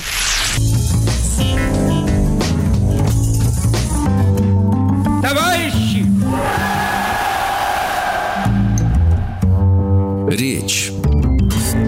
Что же, Александр Романов, тренер эффективных коммуникаций, автор телеграм-канала «Чувство аудитории». Александр, так вот, э, все знали, что нападение-то, да, произойдет? Да, все знали, что нападение произойдет. Я закончу мысль. Была дезинформация вброшенная, такая, которая специально была закинута, что якобы Германия предложит Советскому Союзу э, оккупировать Украину с ее хлебными территориями как бы взамен на не нападение и не на войну. То есть это был как бы такой торг. Это была дезинформация, специально брошенная, отвлекающая, конечно, внимание от того, что немцы нападут. Смотрите, интересный, э, интересная цитата короткая. Журнал «Таймс» пишет после парада в Москве 41 года, 1 мая. Вот что пишет. В чисто тактическом плане Сталин может считать свою политику успешной. Великобритания и Германия втянуты в смертельную схватку, тогда как Россия пытается извлекать из нее одну только пользу. Она поставляет Германии сырье, компенсируя поставки, которые Великобритания получает по морю. Она улучшила свои тактические позиции, выдвинув рубежи обороны на запад, иначе говоря, приобретя новые территории. Она выиграла время для укрепления своей собственной обороны и военной промышленности. Ну, вообще сложно заподозрить Таймс в какой-то лояльности по отношению к Советскому Союзу, да, но они говорят о том, что такти... они, правда, говорят, что стратегически Сталин, скорее всего, в этом проиграет, но тактически сделано все хорошо. То есть это приносит свои плоды.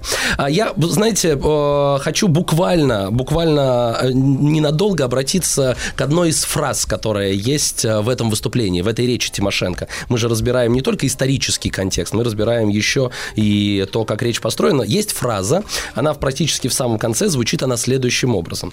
Несмотря ни на какие происки врагов, мы пойдем вперед и вперед к светлым вершинам коммунизма, куда ведет нас великий кормчий революции наш Сталин. Вот скажите, пож- пожалуйста, вот а как вы думаете, откуда это вообще вот слово произошло, великий кормчий? Откуда оно вообще взялось и откуда оно появилось?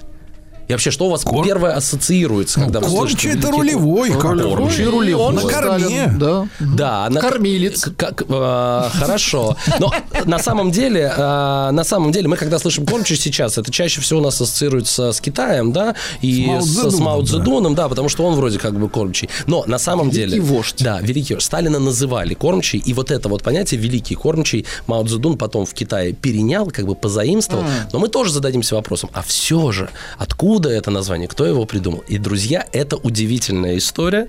А, Впервые великим кормчим Сталина назвали 24 сентября 1934 года на страницах газеты «Правда».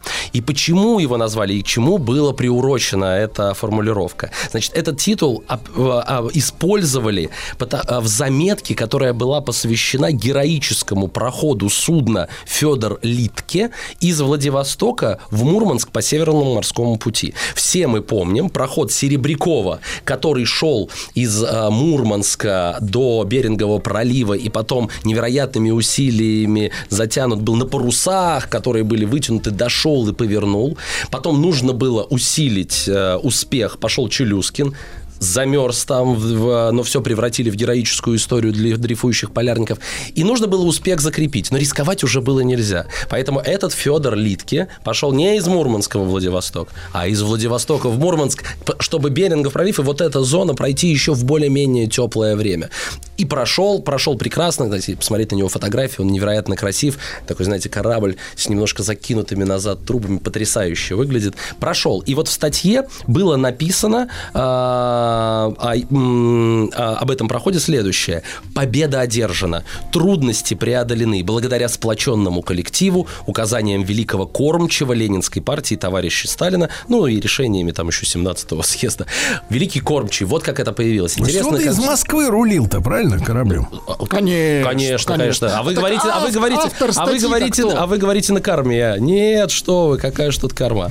Друзья, но давайте вернемся все-таки к войне. И помните, я обещал вам, что расскажу э, историю, которая произошла с Крепсом через 4 года. Вот 1 мая он стоял на параде. В посольстве вечером ругался, рвал на себе рубаху и говорил про то, что э, как вы можете э, верить э, этой советской технике и всему. Проходит 4 года.